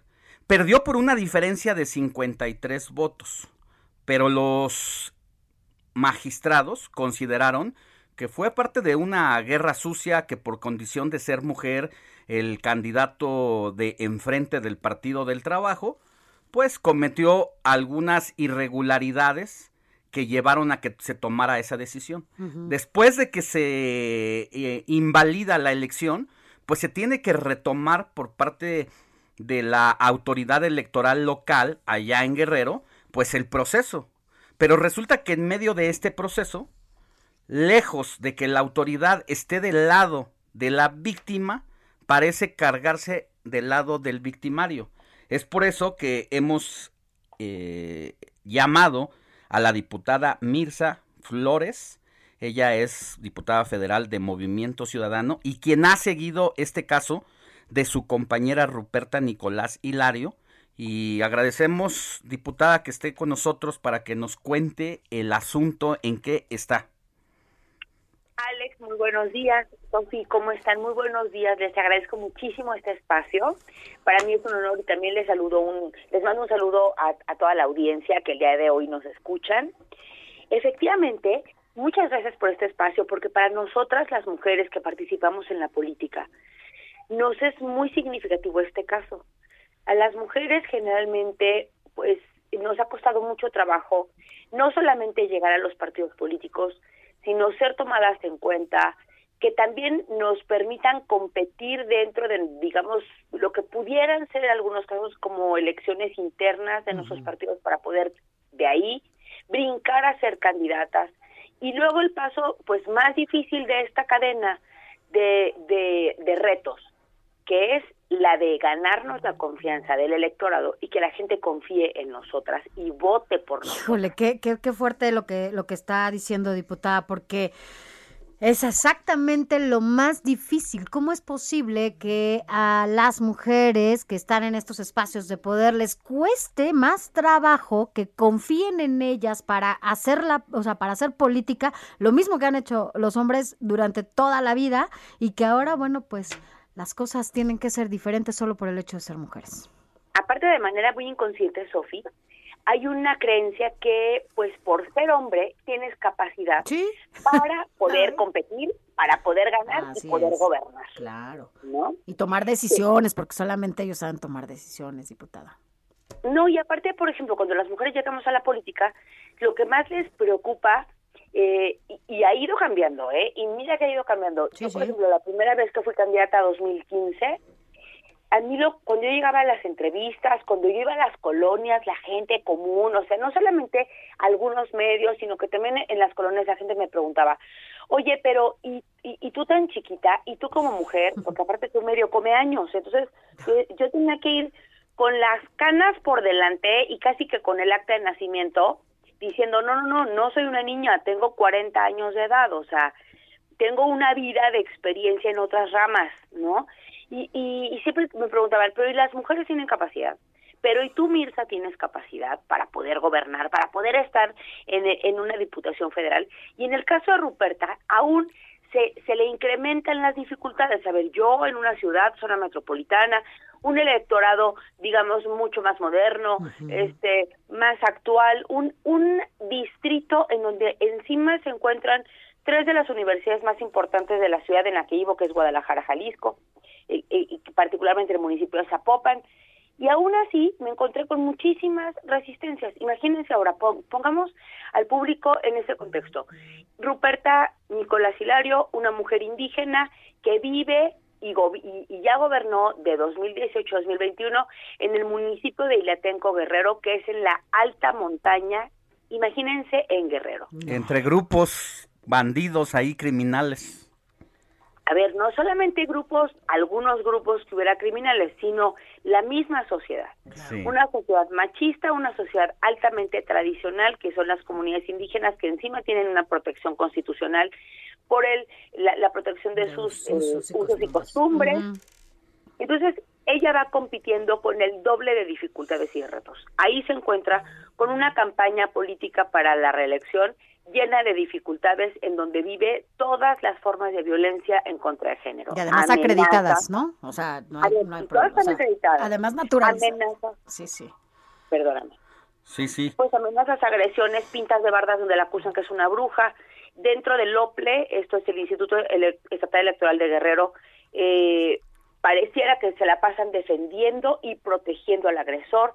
El Tribunal Local de Guerrero, misma historia, un tribunal arbitrario que va en contra completamente con resoluciones en contra de lo que ya históricamente está superado. Esto es cuando se va demostrando con el paso de, eh, de, la, de, de estas denuncias que hay violencia política en razón de género, pues los tribunales deben de tender a pedir la, la, la carga de la prueba a aquellos que están siendo los agresores. Diputada, es al agresor a quien se le tiene que pedir sí, dinero. Tenemos que hacer una pausa. ¿Nos aguantas unos segunditos en la Encantada. línea y volvemos contigo? Alejandro, encantada.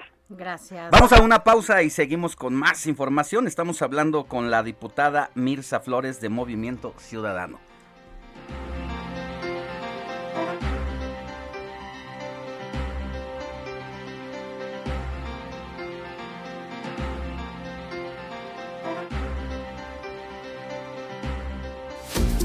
La noticia no descansa.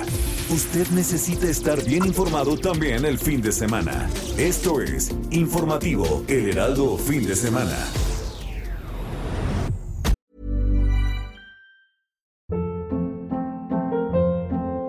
Hold up. What was that? Boring. No flavor. That was as bad as those leftovers you ate all week. Kiki Palmer here, and it's time to say hello to something fresh and guilt-free. Hello Fresh. Jazz up dinner with pecan-crusted chicken or garlic butter shrimp scampi. Now that's music to my mouth. Hello Fresh. Let's get this dinner party started. Discover all the delicious possibilities at hellofresh.com.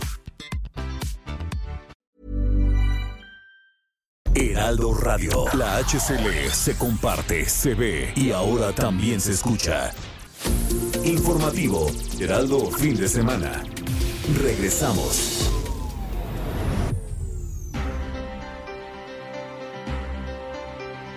Ocho de la mañana con 30 minutos, hora del centro del país. Eh, estábamos platicando con la diputada federal por Movimiento Ciudadana, Mirza Flores Gómez, pero nos, nos agarra la guillotina, diputada, ya sabes cómo es esto, porque justo nos platicabas de esta situación por la que está pasando eh, la, una, de la, una de las candidatas que tuvieron ustedes allá a Liliatenco, en Guerrero, esta alcaldía, en donde, bueno, pues eh, resulta que la quitan y el tribunal eh, apela, ¿no? A, a- No, a su fue, favor. Sí, Sí, sí, eh, sí, fue, por se invalidó la elección donde ella pierde por quitan. 53 votos. Ujú. Eh, quien, quien gana es su opositor eh, del PT y se repite, se llama a que se haya una nueva elección, ¿no, diputada? Así es, Alejandro, así es, Sofi. Eh, Ruperta Nicolás Hilario compite en esta, eh, en esta reciente elección y toda su elección se vio inundada y plagada de violencia política en razón de género. Todas las tipas, todos los tipos de, de formas de violencia contra una mujer, todas se, se manifestaron. Amenazas, agresiones contra ella y contra muchos de su equipo de trabajo, contra su familia, amenazas contra su familia, una serie de denostaciones públicas que en lugares como en una montaña, en una comunidad indígena, pesaron demasiado, que el, el eh, candidato del PT empezó a correr el rumor y la afirmación de que Ruperta y Nicolás Hilario era bruja publicó y desplegó mantas y pintas de bardas de que el municipio estaba embrujado, que las mujeres no servían para, para gobernar y que ella eh, ya había comido, eh, es decir, le decían, tú ya comiste, deja que los otros coman, aparte eres una bruja. Una serie de argumentos que, a- que la atacaban de manera directa ante una población que con poca información, el que le dijeran que era bruja, y que ya habían muerto tres actores políticos de la zona le- y, y habían sido por víctima de brujería de esta señora. Entonces, con, con una diferencia de 53 votos, en donde más se, eh, eh, se hizo esta campaña sucia, fue en donde ella no ganó con esta diferencia tan pequeña. El, el OPLE del Estado de Guerrero nos demuestra que no ha sido imparcial, ha protegido en todo momento al agresor, hay periodistas que incluso ahí en, Guerrero replicaban en sus redes la violencia política que el, el, el, candidato del Partido del Trabajo ponía en sus redes y ponían en otras redes alternas de, de, violencia contra Ruperta, las replicaban algunos periodistas, que incluso ya uno de ellos ya eh, lo sancionaron, pero aparte como lo califican como una un delito levísimo, una falta levísima, así dice la sentencia, pues entonces nada más es como una amonestación al periodista y así una serie de, de, circunstancias que se fueron dando dentro de Guerrero. El, el Tribunal Electoral de Guerrero fue incluso omiso en todo lo que se presentó y cuando se fue presentando las impugnaciones fue que tanto en el Tribunal eh, Regional como ya en la Sala Superior se confirma que todo lo que se configura para que esta mujer no llegue a la presidencia es por violencia política en razón de género. El día de hoy se han estado resolviendo dos procesos especiales sancionadores por violencia política contra periodistas, contra autoridades.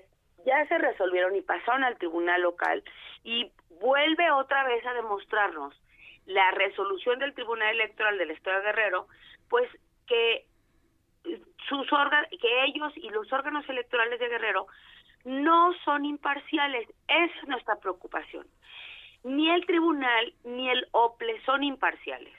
No investigan ni juzgan con perspectiva de o sea, género. Que, que el instituto local no está abonando en nada para evitar esta violencia de género que ya se está cometiendo y que incluso ya se había cometido absoluta, absolutamente el nada, no tiene ningún enfoque intercultural, revictimizan a Ruperta Nicolás Hilario, no tiene absolutamente ninguna perspectiva de género y no les importa, ¿eh? O sea, este tribunal eh, local no tiene empacho y con ningún rubor, o sea, digamos, ni siquiera se les ponen los chapetes poquitos rojitos de vergüenza de que no están siendo imparciales y no le dan certeza a la elección no le dan certeza a una resolución de la sala superior en donde la sala superior determinan que hay violencia política en razón de género y siguen poniendo a Ruperta como la actora que tiene que probar y demostrar una y otra vez que está siendo la víctima cuando hay eh, criterios en donde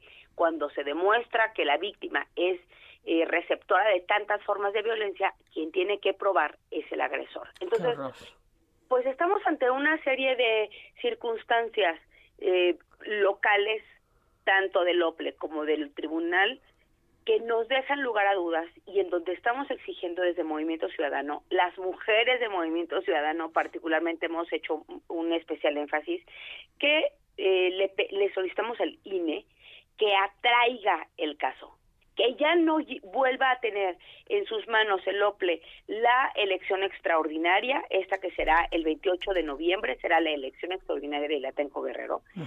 Este, y le pedimos al OPLE que saque las manos, claro. porque no garantiza imparcialidad, no ofrece certeza en el proceso electoral y queremos que el INE sea quien se haga cargo para poder garantizar. Y otra cosa, que la Fiscalía ofrezca todas las garantías de protección a Ruperta. Eso es lo que estamos exigiendo, que emita las órdenes de protección, que emita medidas, todas las medidas cautelares que sean necesarias para cuidar de la vida de Ruperta, porque ya gente a su alrededor ha sido víctima de pues eh, graves manifestaciones de violencia. Y nosotros tememos por la vida y la integridad de Ruperta, de su familia y de sus colaboradores y las autoridades siguen sin poner manos en el asunto. Y eso nos preocupa muchísimo, Alejandro. Gracias, Sofía. Bien, diputada, pues vamos a mantenernos pendiente de este caso. ¿Cuándo debe ser la nueva elección?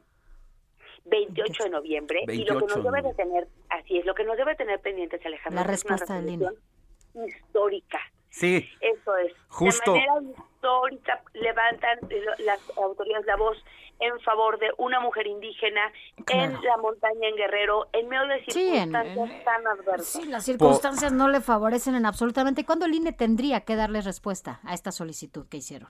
Pues esperamos que en esta semana, porque eh, cuando se llama a, a, una elección extraordinaria o en procesos electorales, todos los días y todas las horas son hábiles. Claro. Pues es el hay que estar pendientes por dos razones. La primera, por la seguridad de Ruperta Nicolás Hilario y de su equipo de trabajo. Y la segunda, porque es un precedente jurídico histórico el que se sienta eh, con esta eh, invalidez ¿no? de la elección al ser el primer caso de violencia de género en razón y entonces si se debilita el caso se debilita como como precedente y eso no se puede permitir.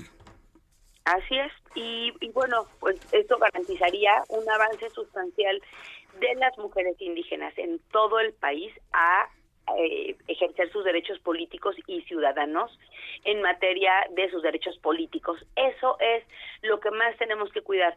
Pero aparte, pues sí, sí también cuidar que las leyes se cumplan, que las leyes dejen de ser poesía y dejen de ser versos románticos que se haga, que se ejecute por parte de las autoridades y que las autoridades se hagan responsables. No solamente de generar perspectiva de género en sus actuaciones, sino de garantizar la seguridad de las mujeres. De cumplirlas, ¿no? No nada más que se queden en el discurso, pero bueno. Mirza Flores, diputada federal de Movimiento Ciudadano, gracias por haber estado en los micrófonos del informativo de fin de semana aquí en el Heraldo Radio. Que tenga buen día. Gracias Alejandro, gracias Sofía y un extraordinario fin de semana. Gracias para Mirza Flores Gómez, diputada federal por Movimiento Ciudadano. Pues así, así las cosas.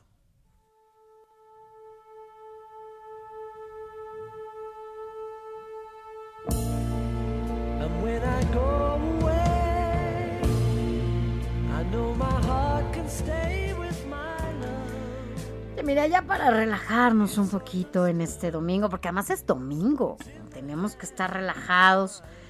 Eh, estamos escuchando My Love, es la canción de eh, que canta Paul McCartney, justamente uno de los integrantes de, The Beatles. Y bueno, es que hoy, un día como hoy, el 24 de octubre, pues cumple 41 años de su ingreso, de su ingreso a los libros Guinness eh, al convertirse pues en el artista con más discos vendidos en la historia de la música en 1980. Por eso, bueno, pues estamos escuchando My Love, que forma parte de este álbum de Red Rose Speedway, publicado en 1973. Así que bueno, pues siempre será un agasajo escuchar a Paul McCartney. Así ponlo un poquito para destensionar.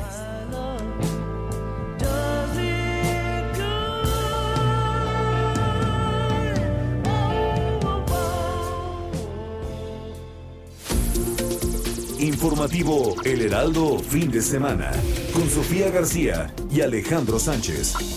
Síganos.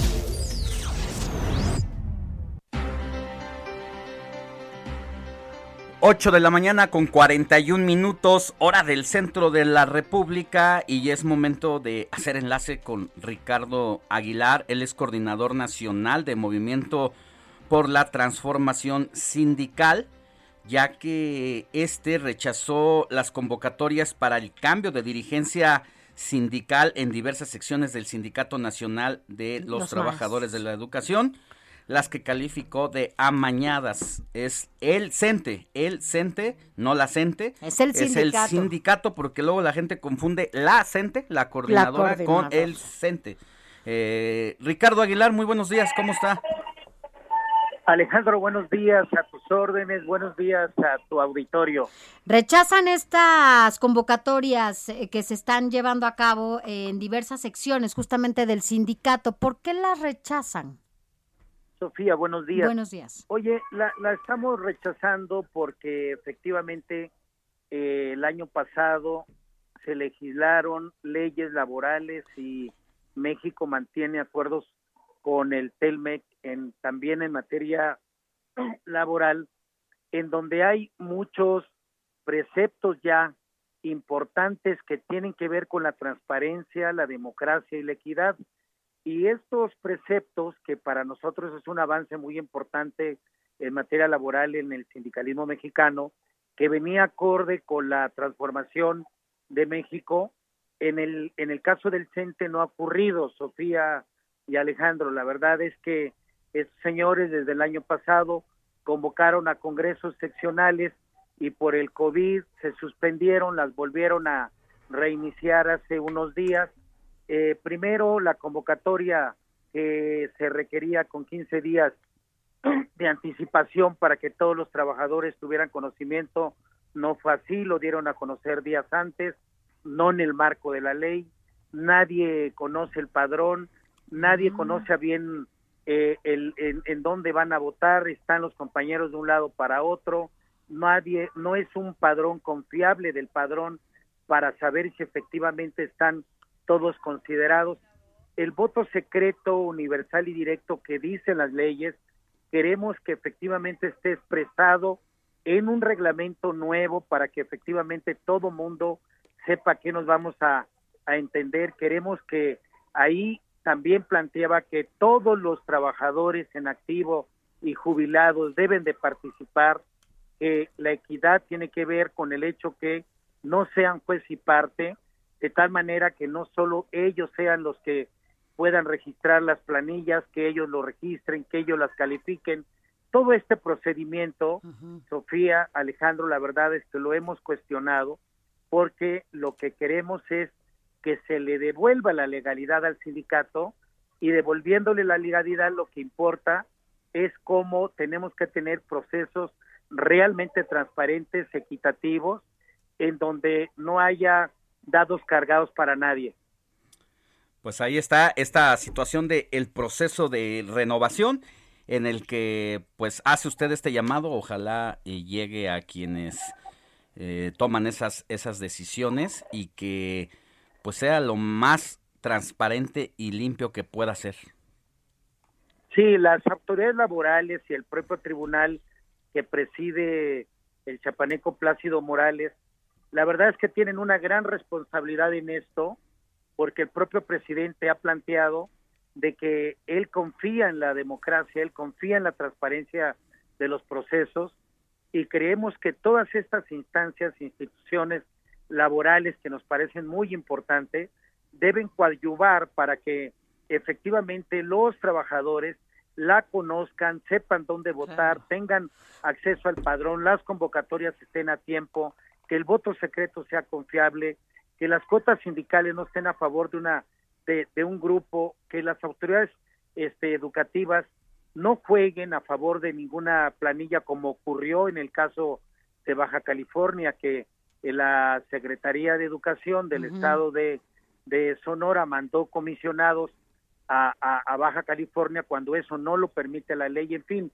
todo ese tipo de desaseo sindical nos parece a nosotros no apropiado para los momentos de la oxigenación democrática y sindical que requiere. ¿Cuándo es la eh, renovación de este de total? O sea, ¿cuándo tendrían que estar renovando todo esto? Eh, vienen dos, dos eh, congresos seccionales más. Dos ya se hicieron la semana pasada, uno en Tlaxcala y dos en Baja California. El próximo 5 de noviembre será en ah, Nuevo León, en la sección 21 y en la de y en la de Sinaloa. Entonces, eh, vienen eso, seguramente habrán más.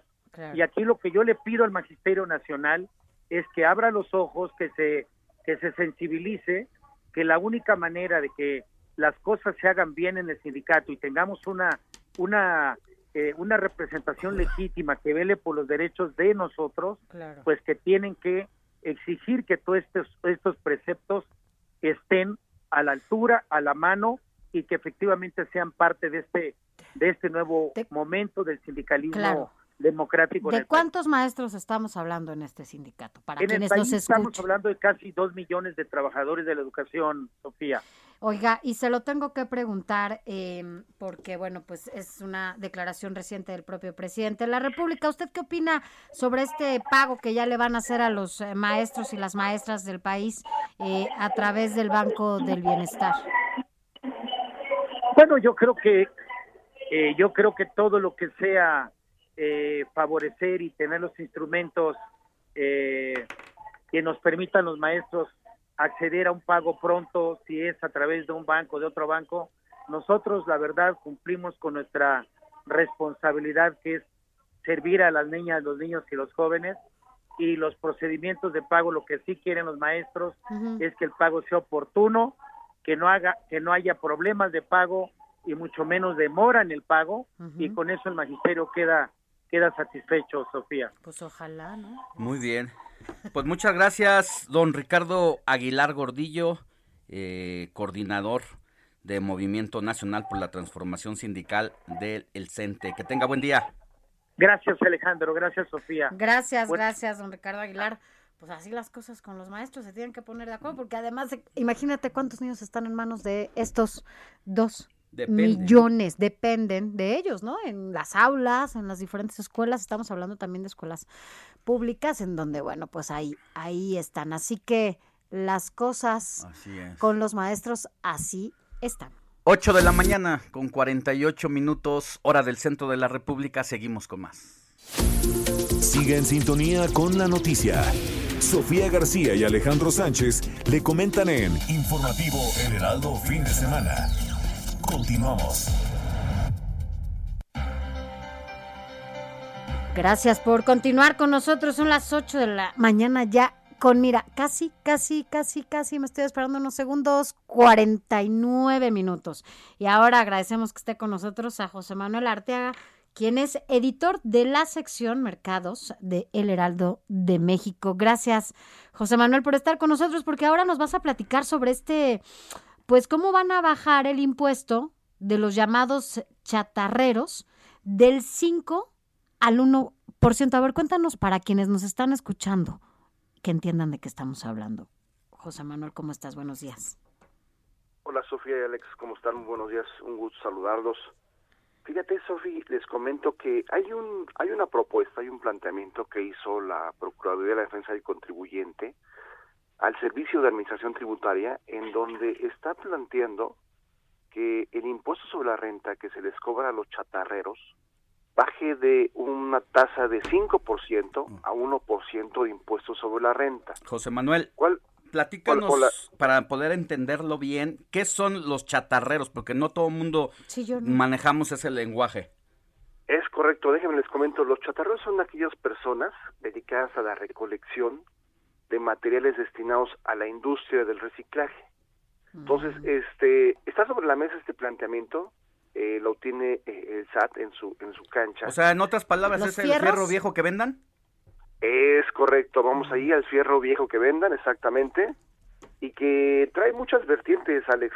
Primeramente, comentarles, por ejemplo, eh, la Prodecon lo que pone sobre la mesa es que son un sector vulnerable, está integrado por personas en pobreza, en situación de calle, incluso de la tercera edad y mujeres, dice la Prodecon, y de acuerdo con esta dependencia, tienen una afectación en, en cuanto a como grupo de contribuyentes, ya que el impuesto sobre la renta que deben pagar es eh, lo consideran consideran alto, alto en comparación con otros sectores.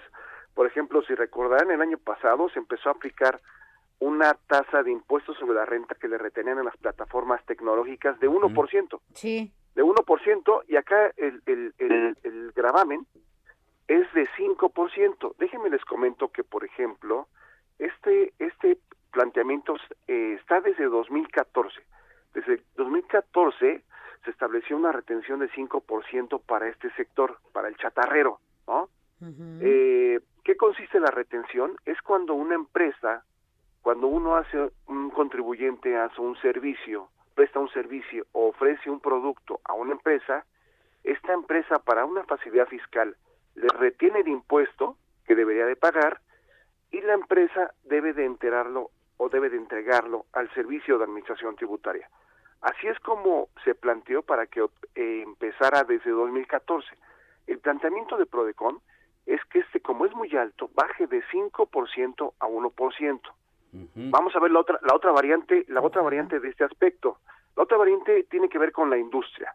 Por ejemplo, platicamos con, con la Cámara Nacional de la Industria de Hierro y el Acero, el Canacero, básicamente con su director general Salvador Quesada, ellos ven eh, con muy buenos ojos este planteamiento, apoyan este planteamiento de reducción de 5 a 1%, y básicamente por tres aspectos. Uno, porque eh, dicen que es un planteamiento que puede dar seguridad al SAT de que alguien cobra ese impuesto. Se pague, exacto. Y se pague correctamente. Sí, porque ahora lo que quieren es recaudar más, ¿no? Es, en, esa época en donde están todos en la mira, vamos, ¿no? en donde buscan recaudar más y en donde pues eh, se hacen algunas facilidades para que se contribuya. Ya no quieren que haya tanta evasión, ¿no? Exactamente, entonces, digamos, eh, la canacero dice es un buen aspecto por esa, esa situación de que la autoridad puede recaudar, de que se apoya a un grupo vulnerable, porque es un grupo vulnerable, y de y sobre todo para ellos es importante porque la industria pueda llegarse de una materia prima importante. ¿Se sabe cuántos chatarreros hay en el país? No sé si, si por expendio o por empresas, más o menos. Fíjate que la Prodecon pone un número, aproximadamente dos millones y medio de personas se dedican a este tipo de recolecciones, ¿no? Pero, por ejemplo, es un dato interesante desde, el lado de la industria, es que la chatarra es el segundo insumo que más se usa en la industria siderúrgica. Ya. Es de gran virtud eh, este tipo de acero que se puede reciclar millones de veces. Sí, sí, Claro. Déjenme les- Se déjenme les transforma. comento, Nos queda, les comento nos un- queda un- menos Un de un minuto. minutito, ¿eh? Déjenme les comento nada más un dato. Del consumo de chatarra anual pasó, por ejemplo, de 7 millones en 2012 a casi 10 millones el año pasado. Entonces, de ahí, digamos, el- la, la valía de este tipo de, de chatarra, que es, Ya. por un lado, importante para la industria, pero también otro para, importante para un sector vulnerable Claro. y para la autoridad, Sofi y Alex. José Manuel Arteaga, pues mañana que te lean, porque entiendo que vamos a, a salir con algo así, toda esta información en el Heraldo impreso o en eh, diferentes plataformas, eh, que te lean mañana José Manuel Arteaga, editor de la sección Mercados en el Heraldo de México. Gracias. Gracias, Sofi, es correcto. Mañana lo tenemos para el periódico. Mañana que buenos conozcan días. a detalle A esta detalle. información para que sepan cómo va a disminuir posiblemente el ISR para el sector de los chatarreros. Dos millones, Alex. ¿Tú te imaginabas eso? No, no, no, no Es sabía que dos millones o más de Del personas fierro viejo, ya ve vivían que de es- eso, del de fierro fierro, viejo, que vendan. Del la fierro. verdad es que, Que vendan, hay, que vivan hay del una, fierro. Es una buena, una buena industria. No estaban Pues no se roban visibilizados las y qué bueno que, que es- bueno ellos no, ¿Te no creo. Yo creo que otros sí. No, no, Pausa no, por lo que y volvemos significa. con más.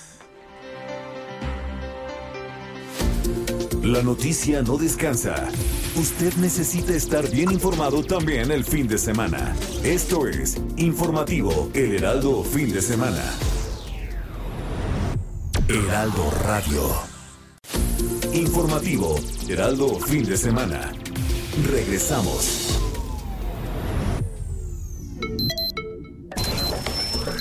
Noticias a la hora.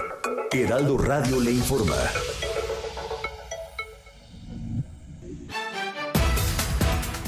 Muy buenos días. Este domingo inició el segundo día de trayecto de la caravana migrante por la libertad, por la dignidad y la paz desde el ejido de Álvaro Obregón rumbo a Huehuetán en el estado de Chiapas.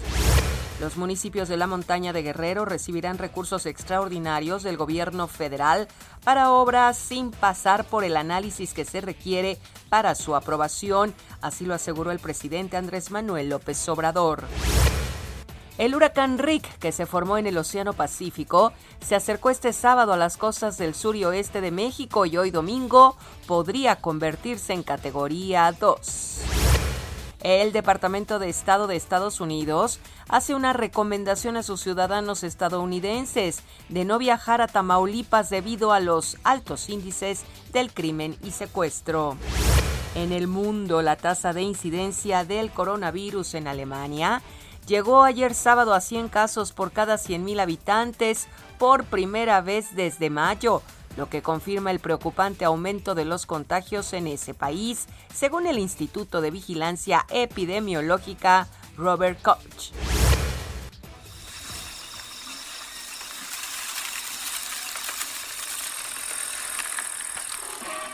Un grupo internacional de investigadores encontró en el sur de Santa Cruz, Argentina, restos de huevos del dinosaurio herbívoro Musaurus patagonicus, de los cuales se cree, se ha estudiado, que convivían en sociedad hace más de 192 millones de años.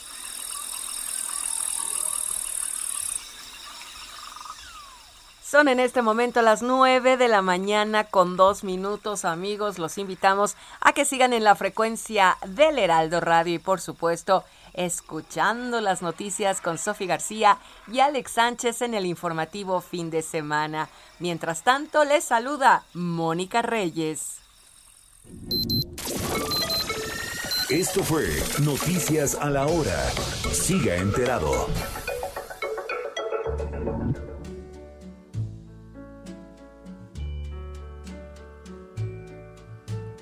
Wise men say only fools rush in, but I can't help falling in love with you. Shall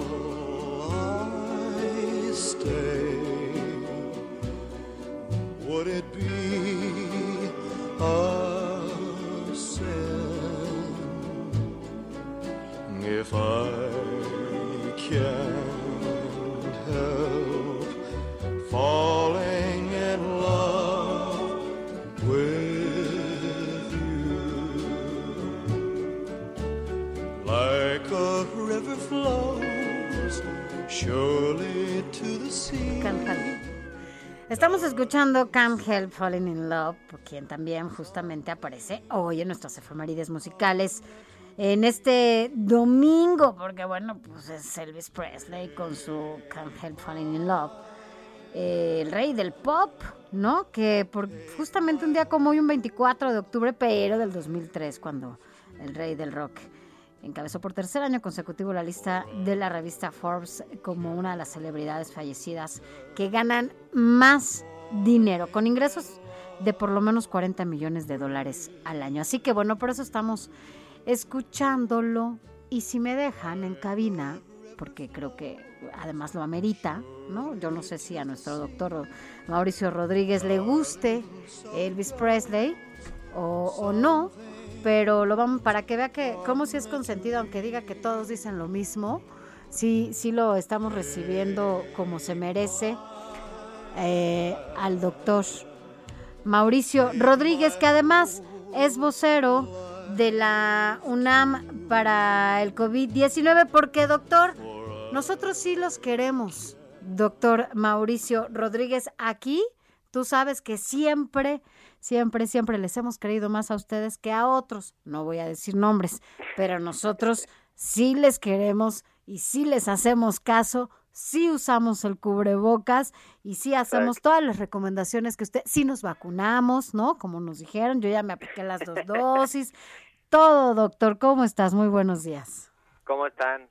¿Cómo, ¿Cómo no te voy a querer, no? ¿Cómo no te voy a querer, doctor? Yo sí, sí, ahorita tenemos Si aquí tú sí le haces, si tú todo. sí le haces caso a la ciencia. Yo sí le hago caso a los que sí saben. doctor. Exacto, ¿cómo están? Buenos días. Felicidades porque ayer, Ayer. fue tu, di- tu diablo, diab- el Sí, día ¿verdad? del Ayer médico. Día, día del médico ilustre. Así Qué- es. Qué padre, no, muy bien, se, se acabó la mesa de regalos luego, luego, pero luego les paso la, Ay, con razón, yo llegué, ya no había tiempo. Yo dije, ¿cómo Luego hago? les paso la lista de deseos de Amazon para Así que es.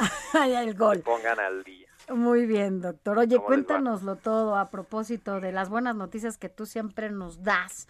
Este, este posible medicamento ya que, que está cocinándose.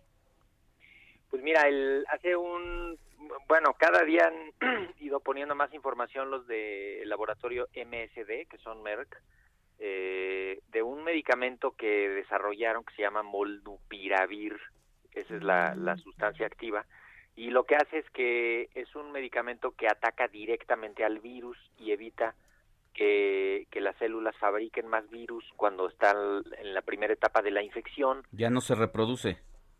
ya no se ya no se reproduce, ya no se hacen más virus y entonces el daño ya no avanza tanto. Es un medicamento que, que haría algo muy parecido a- con el COVID, con el virus del COVID, a lo que hace el oseltamivir con el virus de la influenza, ¿se acuerdan? Ya. El, el, el, el oseltamivir, que es el, una de las marcas, es el Tamiflu famoso. Sí, sí, sí. Eh, y si te lo tomas en los primeros días de la infección, de hecho, en las primeras 72 horas, Ujú. eh, ahí, en ese momento, puedes tener resultados padrísimos de romper la infección y entonces pues ya no avanza la enfermedad. Y ahora el molnupiravir parece que cuando menos en lo que midieron que fue hospitalizaciones y complicaciones de los pacientes, da muy buenos resultados y está pues ya están solicitando autorización para uso de emergencia a la, a la FDA, que es como la COFEPRIS de Estados Sí. Unidos. ¿Se está haciendo en Estados Ah. Unidos el estudio? Eh, sí, el, bueno, el estudio lo están haciendo en varios países, pero el primer registro lo van a buscar hacer en, en los Estados Unidos. De hecho, México participó en, con varios sitios en ese, en ese protocolo y lo más probable pues es que lo que siga es que se vengan para acá y lo, y lo registren, sobre todo porque esos laboratorios tienen, pues, tienen representación en el país y eso facilita todo, todo el proceso. Pues es una una, buena una buena noticia. eh, que se sumaría a las vacunas, ¿no? Sí, sí, de hecho es lo que falta, ¿no? Lo- ya tenemos pruebas Es como el rápidas, blindaje, ¿no? Que se va haciendo en torno al, al- al exactamente, COVID. sí. Y, y las vacunas y ahora este este esta herramienta que entonces sí ya te puede cambiar por completo la perspectiva porque pues ya digamos casi prácticamente nadie se tendría que por qué complicar no ni por qué enfermar gravemente. Eh, desde luego pues tiene que haber acceso al medicamento no que es ese como el otro tema delicado que el precio que han anunciado con- por la compra que ya les hizo el gobierno de Estados Unidos es de 700 dólares, que son como 15 mil pesos. ¿Y es un tratamiento por cuánto tiempo? Por Cinco ejemplo. días. Cinco días. Sí, es caro, ¿no? Es una, es una capsulita y son cinco días y, y pues sí, digo, si lo comparas con lo que cuesta una hospitalización, pues sí es mucho menos, pero también otra cosa buena que dijeron los de laboratorio es que le van a hacer la transferencia a varios eh, productores de genéricos Ujú. Para que se produzca, eh, pues dicen ellos que en 100, en 100 plantas de producción Ojalá. en el mundo, este, y ojalá haya. Oye, ¿y cómo, ¿y cómo ves cómo vamos con el tema de las vacunas? Pues mira, de las vacunas hay, hay bueno, hay cosas increíblemente, pues voy a decirlo, padrísimas, ¿no? Lo de, lo de la cobertura en la Ciudad de México me parece un logro de todos, especialmente de la sociedad que, que aceptó las vacunas, ¿no? Yo creo que ese es el gran... Era esa- el gran ese es- reto. ese era el gran reto. Ve Estados Unidos. En Estados Unidos se están peleando porque cuatro de cada diez adultos no se quiere vacunar. Imagínate a qué hora van a llegar a la protección de grupo así. Jamás. En cambio aquí ya están, pues ya estaban diciendo, ¿no? Más del 98% de cobertura en los mayores de 18 años. Y, y así va creciendo en todo el país. Desde Ya luego, con la dosis doble. ya con el esquema completo. Sí. Entonces, eso eso está muy bien porque eso nos da, bueno, nos da cierta tranquilidad porque cier- los los enfermos cuando se enferman con y están vacunados es otra la historia, ¿eh? En serio. Y y, Sí. y, el- y la misma epidemia en sus casas y en sus comunidades. Y esto ya pues proteger a la ciudad y el Valle de México es pues es, es proteger la mayoría de la epidemia del país, porque Estás atacándola. Esta, esta tercera ola precisamente nos demostró que eh, independientemente de las bajas, de los decesos que se han tenido, pues precisamente ya con el esquema de vacunación se pudo comprobar constante y sonante en cada hospital Totalmente. que los eh, las personas con gravedad de COVID-19 en la mayoría de los casos era porque no se habían vacunado. Sí, sí, esa, esa es la, justamente, incluso hoy se reafirma eso. Eh, en algunos periódicos sale una nota de que en el Estado de México la 80% de los hospitalizados por COVID Son son, personas que no están vacunadas o que no tienen el esquema completo y, y eso pues eso nos, nos reafirma ¿no? que la importancia de la vacunación eh, y desde luego pues, Sí. seguirnos cuidando para que el virus no llegue a los no vacunados. Oye, doctor, y en cuanto a los niños, eh, porque yo he escuchado como algunos comentarios en donde señalan que esta vacunación que se está dando también para los niños, o sea, no, no hay una certeza por parte de algunos laboratorios. Es lo que dicen, no que los laboratorios lo digan, para que justamente esta vacunación sea también para los niños, sino que solamente se probó en adultos en estas primeras fases que se hicieron las vacunas. Sí, de hecho, la, lo, lo primero se concentró en desarrollar las vacunas para los adultos y, y, pues así es como se están usando ahorita. Y en las siguientes semanas, en Estados Unidos van a, a darle seguramente luz verde a la vacuna de Pfizer para que se use en personas de seis, entre 6 y 11 años. y un poquito más adelante entre 3 y 5 años, que sería como ya el último grupo. Ya. Eso facilita porque pues cuando menos te va a permitir vacunar en esas edades ya de entrada a los a los de mayor riesgo, ¿no? Que, que creo que es donde hay que ir concentrando las las acciones, no no hay que pensar en que todo va a ser vacunación universal, Sí, exacto. porque eso es un en algunos momentos es medio sin sentido, ¿eh? No alcanzarían las vacunas ni Ya. el tiempo ni Pues sí. ¿no? Entonces hay que hay que concentrar las acciones como ahorita están haciéndolo con los adolescentes con comorbilidades que les están dando prioridad, ya los van a empezar a vacunar, ya en algunos lados ya empezaron. A los de 12 a 17, si no se ha registrado la gente, regístrese. Mi vacuna, en el sitio de mi vacuna, que es punto punto .mx, ¿no? Que están Sí. ahí Sí, en mi vacuna. para, re- para registrar a los adolescentes de 12 a 17 con enfermedades para que se protejan cuanto antes. Aunque no puedan sacar su certificado. No, hombre, no importa. El Porque ya certificado es lo sabes de que- menos. Lo importante es Sí, tener la no. vacuna. Claro, no, y que además sí se cumplan las dos dosis, ¿no? Que Sí.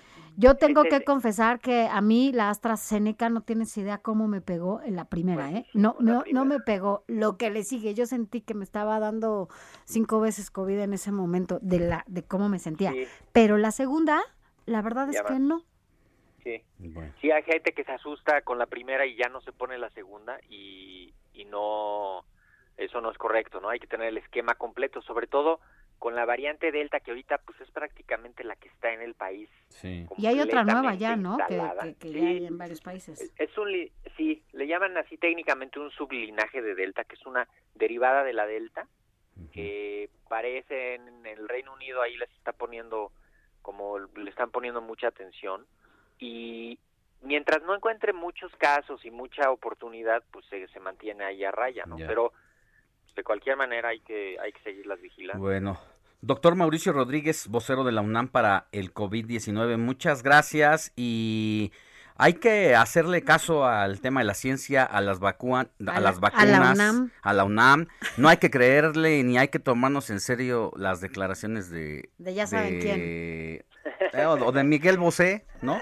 De que no se vacunen porque le van a poner un chip, eso es para no, hombre, reírse. no, no, no, no, ya quedó demostrado, son seguras, son efectivas, son de calidad, son necesarias y al mismo tiempo seguirnos cuidando. Para Sí, porque se viene el buen fin, se vuelve el Halloween, se vienen No, las, festivales No, la las gente ya piñatas. está como sin nada. Y sí, parece que se nos ya nos ya, ya era necesario para la gente la el encierro, este tema de estar con a- ayer creo que ocho mil personas, ¿no? En la Arena México. Hay que tener cuidado con esos Sí, no hay que ir a espacios cerrados.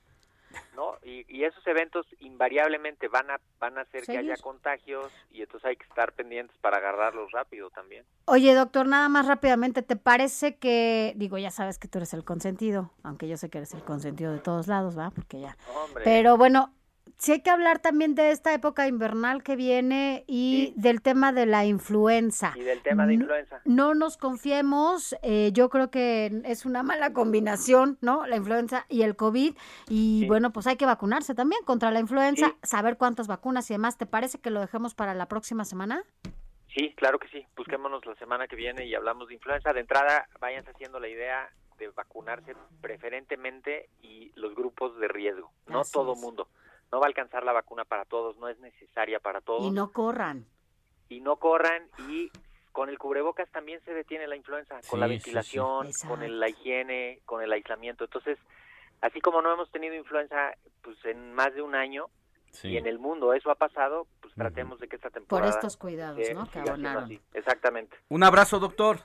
Un abrazo, que tengan buen día. Gracias, doctor Mauricio Rodríguez, vocero de la UNAM para el COVID-19. Informativo El Heraldo fin de semana con Sofía García y Alejandro Sánchez. Síganos.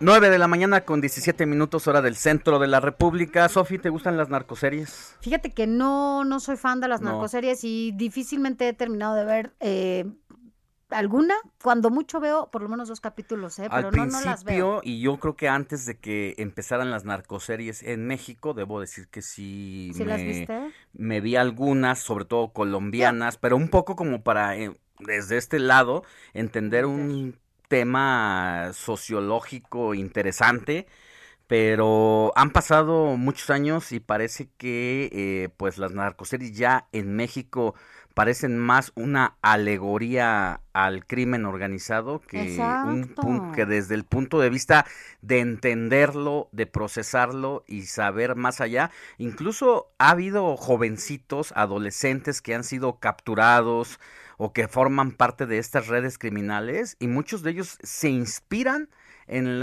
estas narcoseries que ven. Ese fue tema de la semana, lo puso en boga el, el canciller Marcelo Ebrard y esta es la información que nos preparó nuestro compañero Roberto Martínez.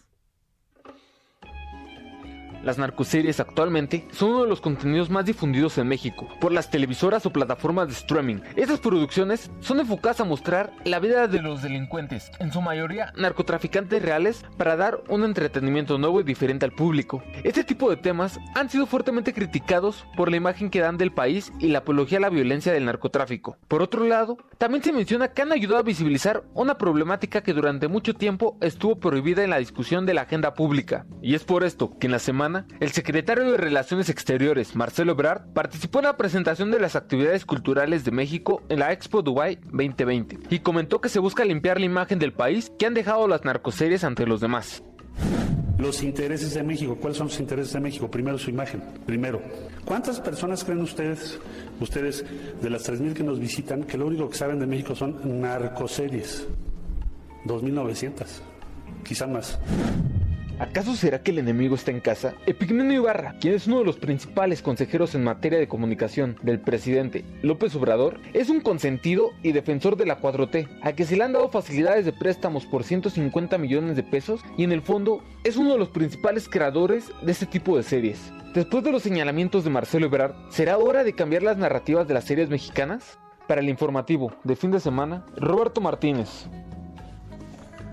Gracias Roberto Martínez por esta información. Mira, Además, entre otras cosas, ya lo, vamos a platicar, en el 2019 justamente el gobierno mexicano patrocinó con millones de pesos narcoseries como La Piloto y Las Buchonas, así se llamaban estas. Fueron por lo menos 17 millones de pesos los que, los que se, se destinaron para, para este tipo de narcoseries. Hablando solamente de estas dos.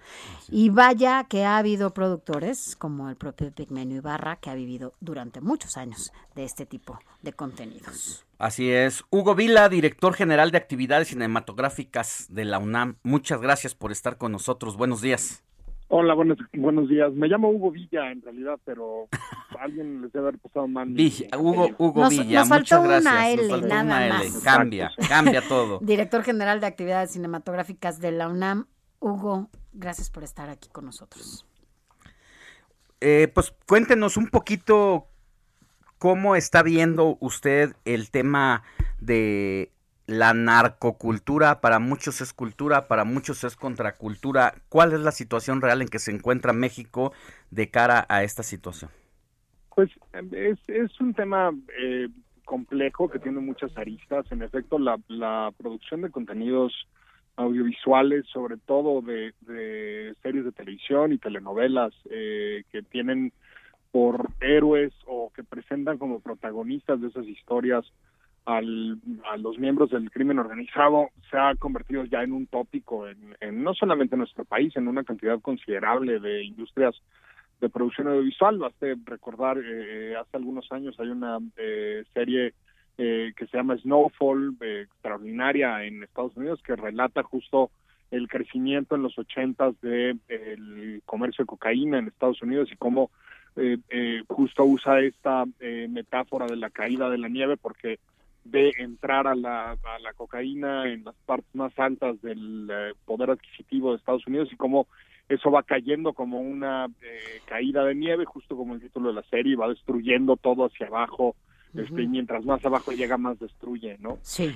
creo que el, el, el, el, problema no es que se produzcan o que se relaten ese tipo de historias, sino eh, lo que se ofrece a cambio, ¿no? El, el, el asunto es que precisamente las opciones de movilidad social, de, de avance económico, de acceso a eh, a una vida digna, eh, han desaparecido desde hace muchos años en nuestro país. Con este tipo de series, ¿no cree, perdón, ahí se es un poco con lo que está diciendo, es enmendar un poco la, las actividades que ellos hacen para justamente pues todo este reclutamiento que están haciendo ahora por parte de ciertos espacios de la sociedad, ¿no?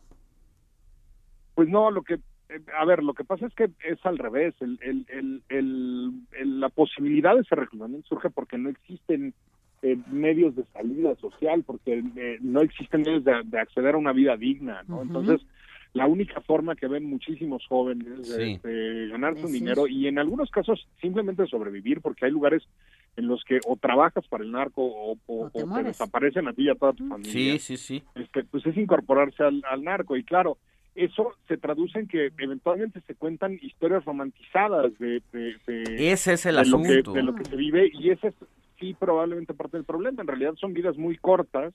Eh, lo saben eh, hay un libro extraordinario hijo de la guerra de, de Ricardo Rafael que recién lo publicó hace algunos meses, que justo relata la vida de, eh, de uno de estos sicarios, ¿no?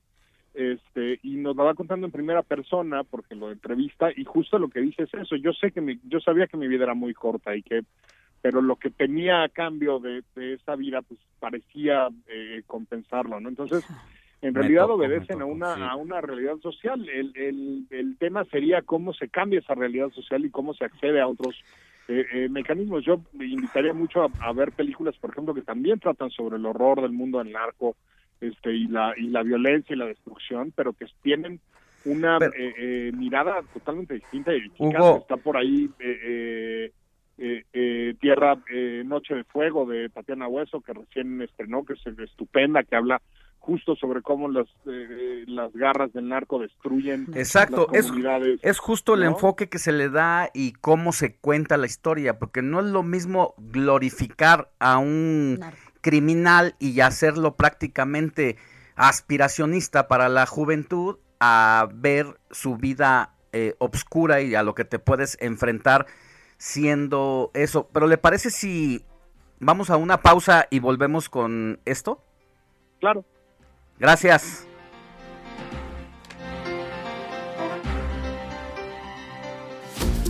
La noticia no descansa.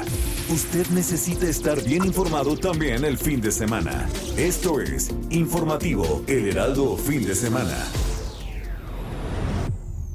Heraldo Radio. La HCL se comparte, se ve y ahora también se escucha. Informativo Heraldo Fin de Semana. Regresamos.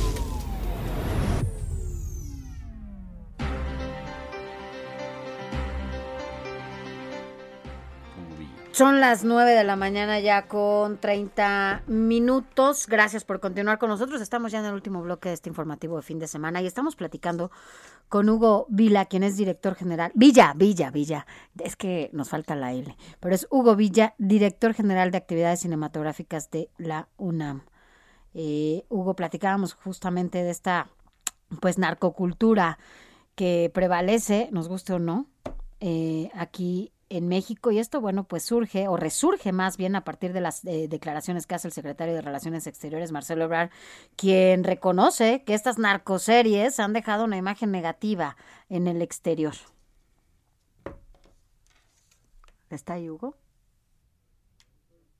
El, el, yo creo que también hay, como les decía, eh, películas extraordinarias como eh, Noche de Fuego de Tatiana Hueso, con diseños particulares que recién también acabo de estar, que nos cuentan historias desgarradoras, durísimas, pero nos los cuentan desde una perspectiva más realista de la destrucción y la, y la capacidad de penetración que tienen estos grupos, que no romantizan la, la, la violencia desde ningún lugar de que se ejerza y entonces creo que eso también este pues habla de la de la imagen de México no de un pueblo que está efectivamente luchando en un en un proceso muy complejo porque lo lo que estamos pagando a final de cuentas es eh, la, la ausencia del Estado no o sea si si uno revisa la, la historia por ejemplo de México en los en 1800 este pues todas las, las la cantidad de lanzamientos y levantamientos y pronunciamientos que hubo en la primera historia independiente del país tienen que ver con eso, con que no hemos construido un Estado confiable que sea capaz de entregar, eh, eh, pues eso, bienes y satisfactores suficientes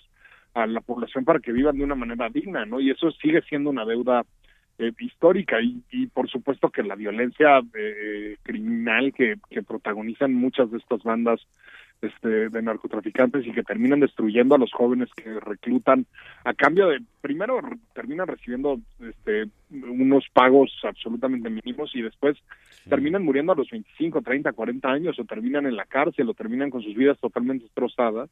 Pues eso esa parte no no es tan eh, fácil ponerla porque justo además requiere de una eh, eh, creación discursiva mucho más larga y creo que por eso también vale la pena eh, pues eso ponerle un poquito de, de, mirada a ese cine extraordinario que está produciendo que, que de repente nos enseña esa visión súper oscura ¿no? La de otra esta, cara, esta ausencia de, de mecanismos para avanzar socialmente no Pues sí, yo creo que por ahí va el tema de las producciones, porque tampoco puedes eh, pedir que no se eh, escriba o se narre o se produzca en torno a lo que es nuestra realidad.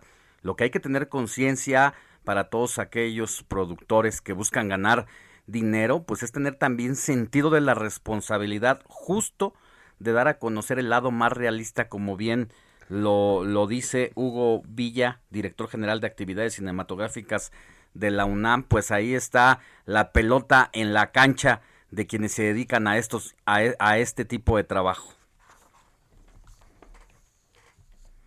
Hugo. Sí. Sí, entonces pues decía que ahí está la pelota en la cancha de quienes se dedican a esto. Ojalá, ojalá pues también les caiga, les caiga el 20. pues y que encuentren historias interesantes para contar y que también el, el, el resto de las situaciones nacionales cambien para que haya este pues eso otras historias que contar no Así es. Que tenga buen día y gracias por haber estado con nosotros en el informativo de fin de semana. igualmente gracias Hasta pronto. Gracias.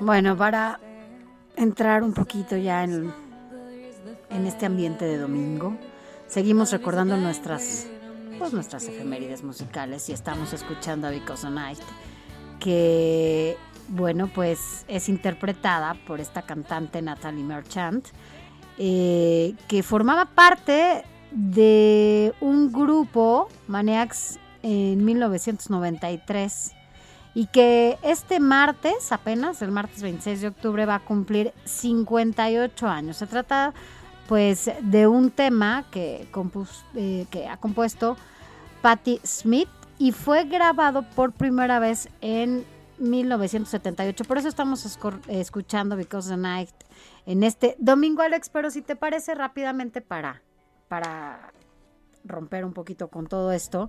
Hay muchos mensajes todavía de la gente que nos ha estado escribiendo este fin de semana. De verdad, no sabes o no sabe usted que nos escucha cuánto, cuánto lo agradecemos. Rápidamente, un, un mensaje.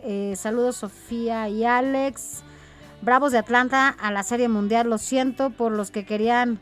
Ah, ese ya lo habías dicho, ¿no? Lo de ganar de Julio Urias. Y quiero reportar una quema de basura en las mañanas muy temprano. Eso está mal. En primera contamina mucho, hay gente dormida y me pues se mete el humo a la casa y la ropa tendida en el camión pasa dos veces por semana. Debería de echarle el camión. Esto es en la ciudad Madero, en la colonia Tinaco privada, aduana seca del paso de Zacate. Muchas gracias. A ver si se puede hacer algo de verdad. Es muy molesto. No debería de contaminar. Hoy salí temprano y estaban quemando ya la basura, como todos y como todas las semanas. Saludos. Bueno. Bueno, eh, buen día, doña Sofi y joven Alex. Soy el doctor Paco Pérez desde Guadalajara. Pensé lo mismo que Alex acerca de la Torita. Obvio, se refiere a Evelyn Salgado, eh, gobernadora de Guerrero, por el tono en que se habló. Me imaginé que era Félix Salgado diciendo soy pueblo, hay que hacer pueblo y es el que gobierna detrás de la Torita. Eso es lo que, Dice. lo que se piensa. Paco Pérez, de buenos días. Cada vez que los escucho confirmo que ustedes tienen una eh, línea de información que consiste en atacar al presidente. Nosotros no estamos atacando al presidente, nosotros nada más decimos lo que dice justamente el presidente. Hasta hoy no he escuchado en su programa que toquen temas como el de Silvano Aureoles. Sí hemos hablado de Silvano Aureoles. Cabeza o cabeza de vaca, vaca. Varias veces hemos hablado de cabeza de, vaca y bueno, pues sí somos muy profesionales, no, no tratamos de dar toda la información que en este espacio quepa. Hay muchísima más de la que no podemos hablar porque se nos acaba el tiempo, pero lo hacemos. Gracias, Jorge Murillo, por tomarte la molestia de escribirnos. Gracias. A mí me gusta el estilo del Heraldo Radio, pues sin empacho alguno evidencian las excentricidades y ocurrencias de este gobierno de cuarta transformación. Esa es la labor de un noticiero, informar puntualmente para evitar que después los funcionarios nieguen lo que dicen, lo que hacen y las omisiones que sin querer o a propósito realizan. Y me encanta la crítica sin miedo de ustedes. Alex y Sofía, soy Jesús Díaz de Azcapotzalco y le voy a los Bravos de Atlanta. Vamos, tribu. Y bueno, pues sí, ah, ya, ya que hablan de cabeza de vaca y un poco también lo que dice Jesús Díaz, de que eh, se dicen las cosas como son y que no permitimos las omisiones, pues decir también que mientras se discute lo de la UNAM, eh, la presidencia de la República, pues ojalá que con ese ahínco también hablara de la delincuencia y de lo que está pasando en el país, lo mismo en el sur, lo mismo en el norte, pero lo que está ocurriendo es que se está volviendo tierra de nadie, se corrobora que es tierra de nadie, y mientras se habla de estos temas, mm, no está, no se está tocando desde el, la- el Palacio Nacional, por ejemplo, la preocupación o cómo están procesando el que gobiernos extranjeros estén llamando a sus conciudadanos A que a no viajar a Quintana Roo o no viajar A Tamaulipas. a Tamaulipas, porque es una situación que ya ha rebasado los límites y, que ya no puedes estar comiendo segura con seguridad en un restaurante porque llegan y te atacan como ocurrió con esta influencer de que vive- vivía en Estados Unidos y que fue atacada y que un día después sería su cumpleaños, vino de viaje y Así lamentablemente la ejecutaron. Esas son de las cosas que no se hablan desde Palacio Nacional, ¿verdad? Una realidad totalmente distinta a la que se vive al interior de un palacio, Así por es. ejemplo, ¿no? Que ahí no, pues evidentemente no ven la inseguridad y la situación que atraviesan varios estados de este país. Pero vámonos, a otros temas. Vámonos a otros temas, porque mire, eh, la semana antepasada hablábamos aquí de lo que es la transformación digital. Hay estudios que dicen que incluso desde una pequeña tiendita que no eh, recurra a esta transformación digital puede desaparecer, es? pero para que tengamos mayor conocimiento de ello, agradecemos que esté Alejandro Diego, él es especialista en estos temas. Querido Tocayo, muy buenos días, muy buenas noches allá. Sabemos que estás eh, tardes, ¿no? Estás allá en el otro lado del mundo en esta ocasión y pues queremos que nos hables qué es y cómo, en qué consiste realmente la transformación digital.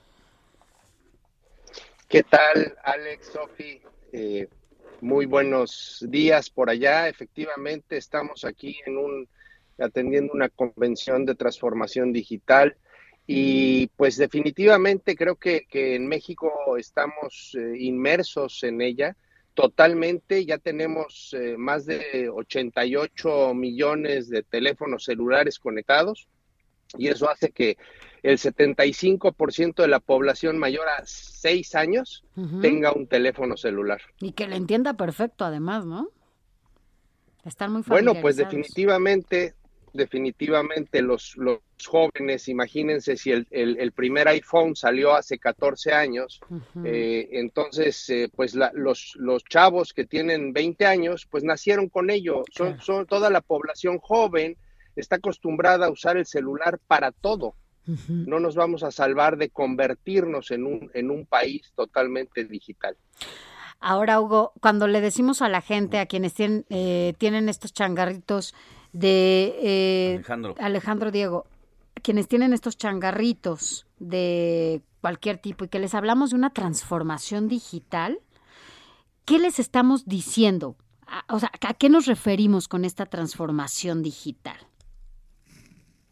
Bueno, ellos realmente ya lo están sintiendo, ya, ya, ya cualquier eh, persona incluso pues la, la gente que tiene comercio informal, comercio en la calle, pues tiene un celular y tiene necesidad de utilizar el celular no solo para comunicarse vía texto, sino para eh, tener aplicaciones descargadas y esas aplicaciones se utilizan para diver- diversas cosas. O sea, ya el comercio está realmente volcándose a tener eh, aplicaciones digitales y muy pronto va a haber pagos a través de, de los teléfonos. Ya está saliendo el CODI de Banco de México Sí. y van a salir otro tipo de aplicaciones que van a permitir el hacer transacciones económicas, el pago de- del periódico, por ejemplo, a través de una aplicación en un monedero electrónico que igual no tiene nada que ver con, con la moneda local. Entonces no es demasiado drástico pensar que una empresa o una organización que hoy es líder y exitosa tendría que cerrar sus puertas en el futuro en caso de no transformarse digitalmente. Bueno, recordemos que, eh, ahora sí que los que tenemos un poco más de edad, los jóvenes igual no se acuerdan de Kodak, que era el líder en la fotografía, o de Blockbuster, que era pues indiscutiblemente el líder en todo lo que es video y películas en casa, que fue desplazado ahora por el famoso Netflix. Eh, pero definitivamente si no hay un plan estratégico adecuado Oye, Tocayo, en y todas poco- las empresas, Y un poco nada más para retomar esta idea y esto que dices porque es muy importante y es lo que nos da un ejemplo directo y una experiencia de que incluso los creadores de Netflix en su momento fueron a llevar este proyecto a Blockbuster y diciéndoles que tenían ese plan y esa estrategia para echarlo a andar y me los regresaron con su proyecto bajo el brazo y mira nomás lo que son las cosas. Claro, bueno, pues es que las empresas grandes son las que más peligran, son las que más tienen que tener cuidado en hacer una transformación inteligente, porque si no la hacen, se van a quedar en su mercado y van a perder la competitividad, siendo que nuevas empresas, empresas que nacen digitales, les pueden romper el mercado. ¿Qué les aporta a las organizaciones la inversión entonces de un proceso de consultoría en transformación digital? Bueno, lo que sucede es que a- al necesitar transformarse, muchos lo hacen empíricamente y ese, ese hacerlo empíricamente te puede meter en costos excesivos y en muchos riesgos. Recordemos que la transformación digital es algo que si no se hace con cuidado, te expone a muchísimos riesgos de robo de información o incluso de que te puedan detener tu operación, como pasó, eh, pues ha pasado y pasó con, te- con Facebook hace poco. Te hackean o te, sí, te, por el robo de información pueden ocurrir. Entonces hay que hacer un proceso de transformación integral. ¿Dónde se te puede consultar en caso de tener alguna duda? Eh, ¿Cómo puedes guiar a quien tenga esta necesidad? Bueno, con mucho gusto eh, les, les puedo dejar un, un teléfono vía WhatsApp, que es el 55 48 66 22 41. 55 48 66 22 41 y con mucho gusto los atendemos. Muy bien, pues estaremos consultándote de estos temas. Que tengas buena tarde por allá y seguimos en comunicación. Con todo gusto, saludos a todos. Gracias, hasta Buen luego. día. Hasta luego. 9 de la mañana con 45 minutos hora del centro de la República. Seguimos con más. Informativo El Heraldo fin de semana con Sofía García y Alejandro Sánchez. Síganos.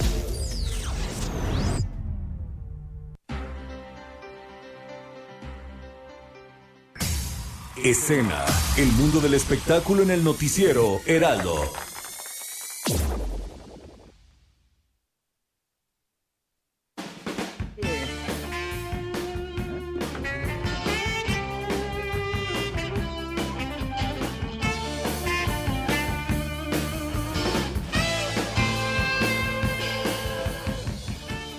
Como siempre es un gusto escucharte, Nayeli Ramírez, quien es editora de la sección escena de El Heraldo de México. Naye, ¿cómo estás? Muy buenos días. Hoy, ¿de qué nos vas a hablar? Tus recomendaciones y todo lo que tenga que ver con el mundo del espectáculo. Buenos días.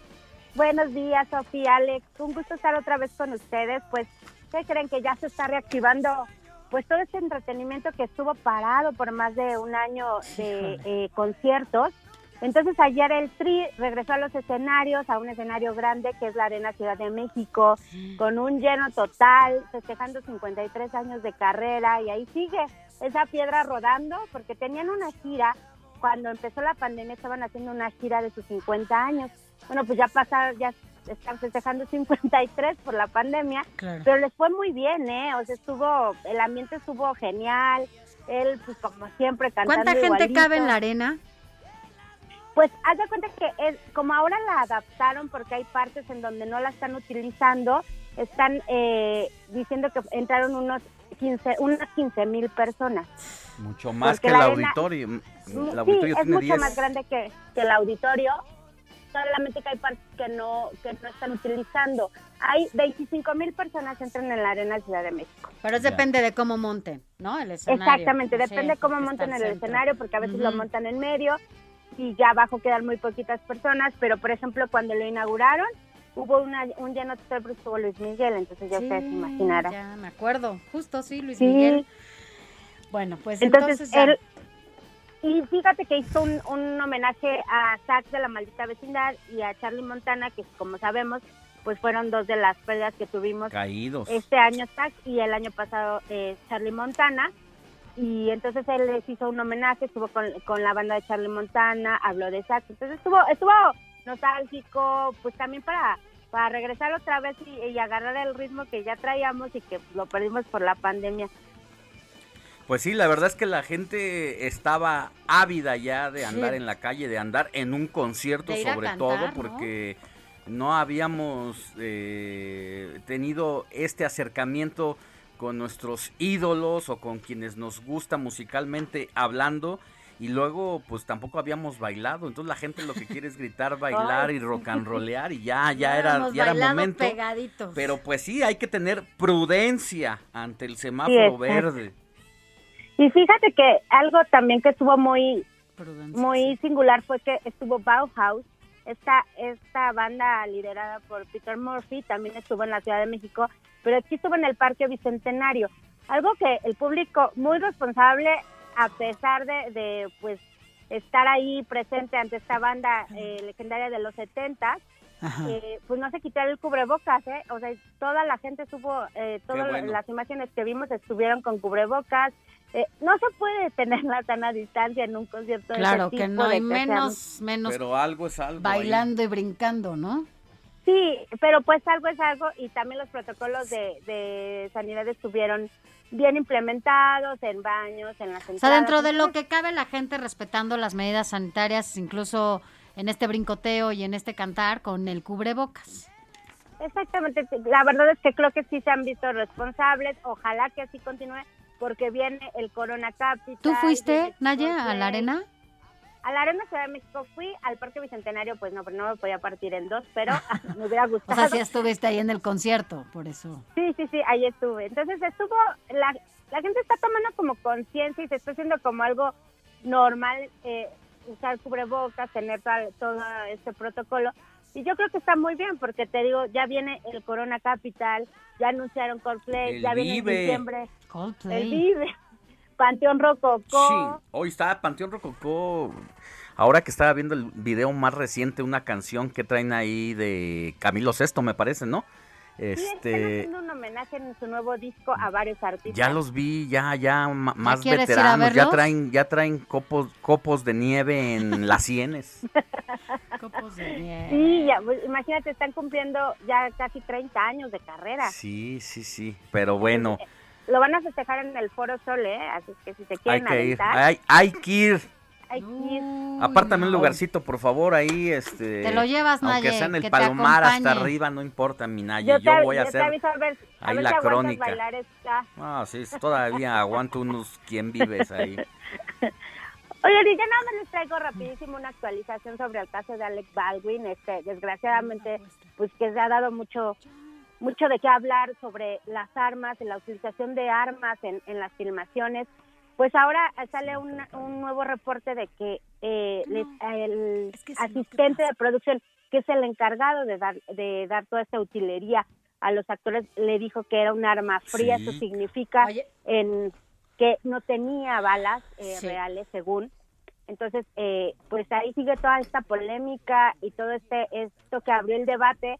También hab- hablamos en la reportera Pati Villanueva habló con eh, también eh, bueno jefes de utilería de aquí de México de cinematografía y dicen que eso se tiene que regular ya porque son armas verdaderas, no son de utilería, solamente que les hacen un arreglo para que tengan un seguro. Claro. Entonces, pero que eso es- tiene que estar regulado y que últimamente Pues no. ellos han notado que en varias producciones No no, sé, no no- están no se funcionó Oye, invítanos a los conciertos, Naye, ¿eh? nosotros te acompañamos.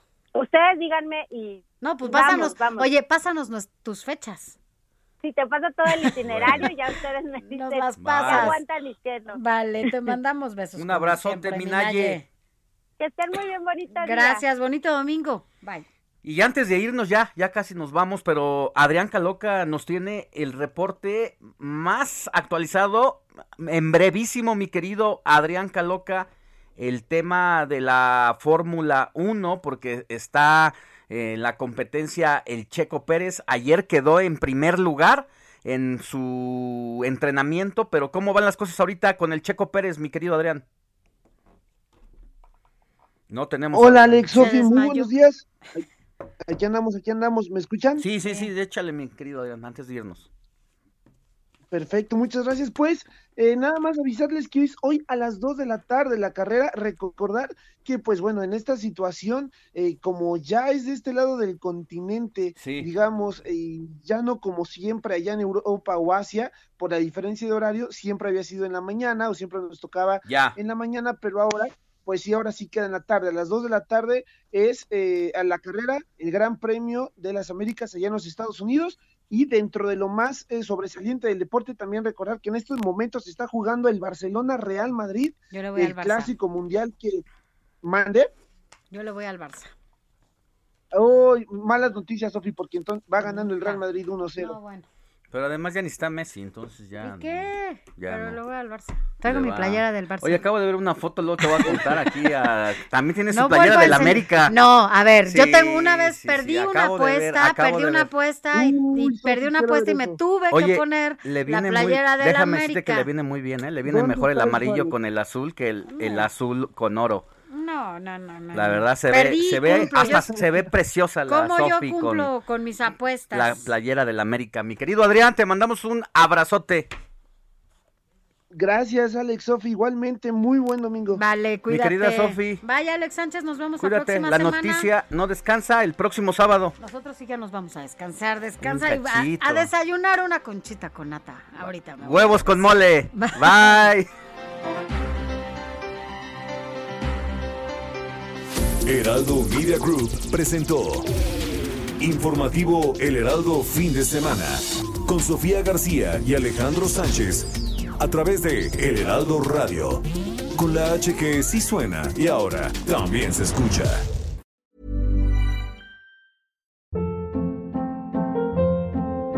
Hold up. What was that? Boring. No flavor. That was as bad as those leftovers you ate all week. Kiki Palmer here, and it's time to say hello to something fresh and guilt-free. Hello Fresh. Jazz up dinner with pecan-crusted chicken or garlic butter shrimp scampi. Now that's music to my mouth. Hello Fresh. Let's get this dinner party started. Discover all the delicious possibilities at hellofresh.com.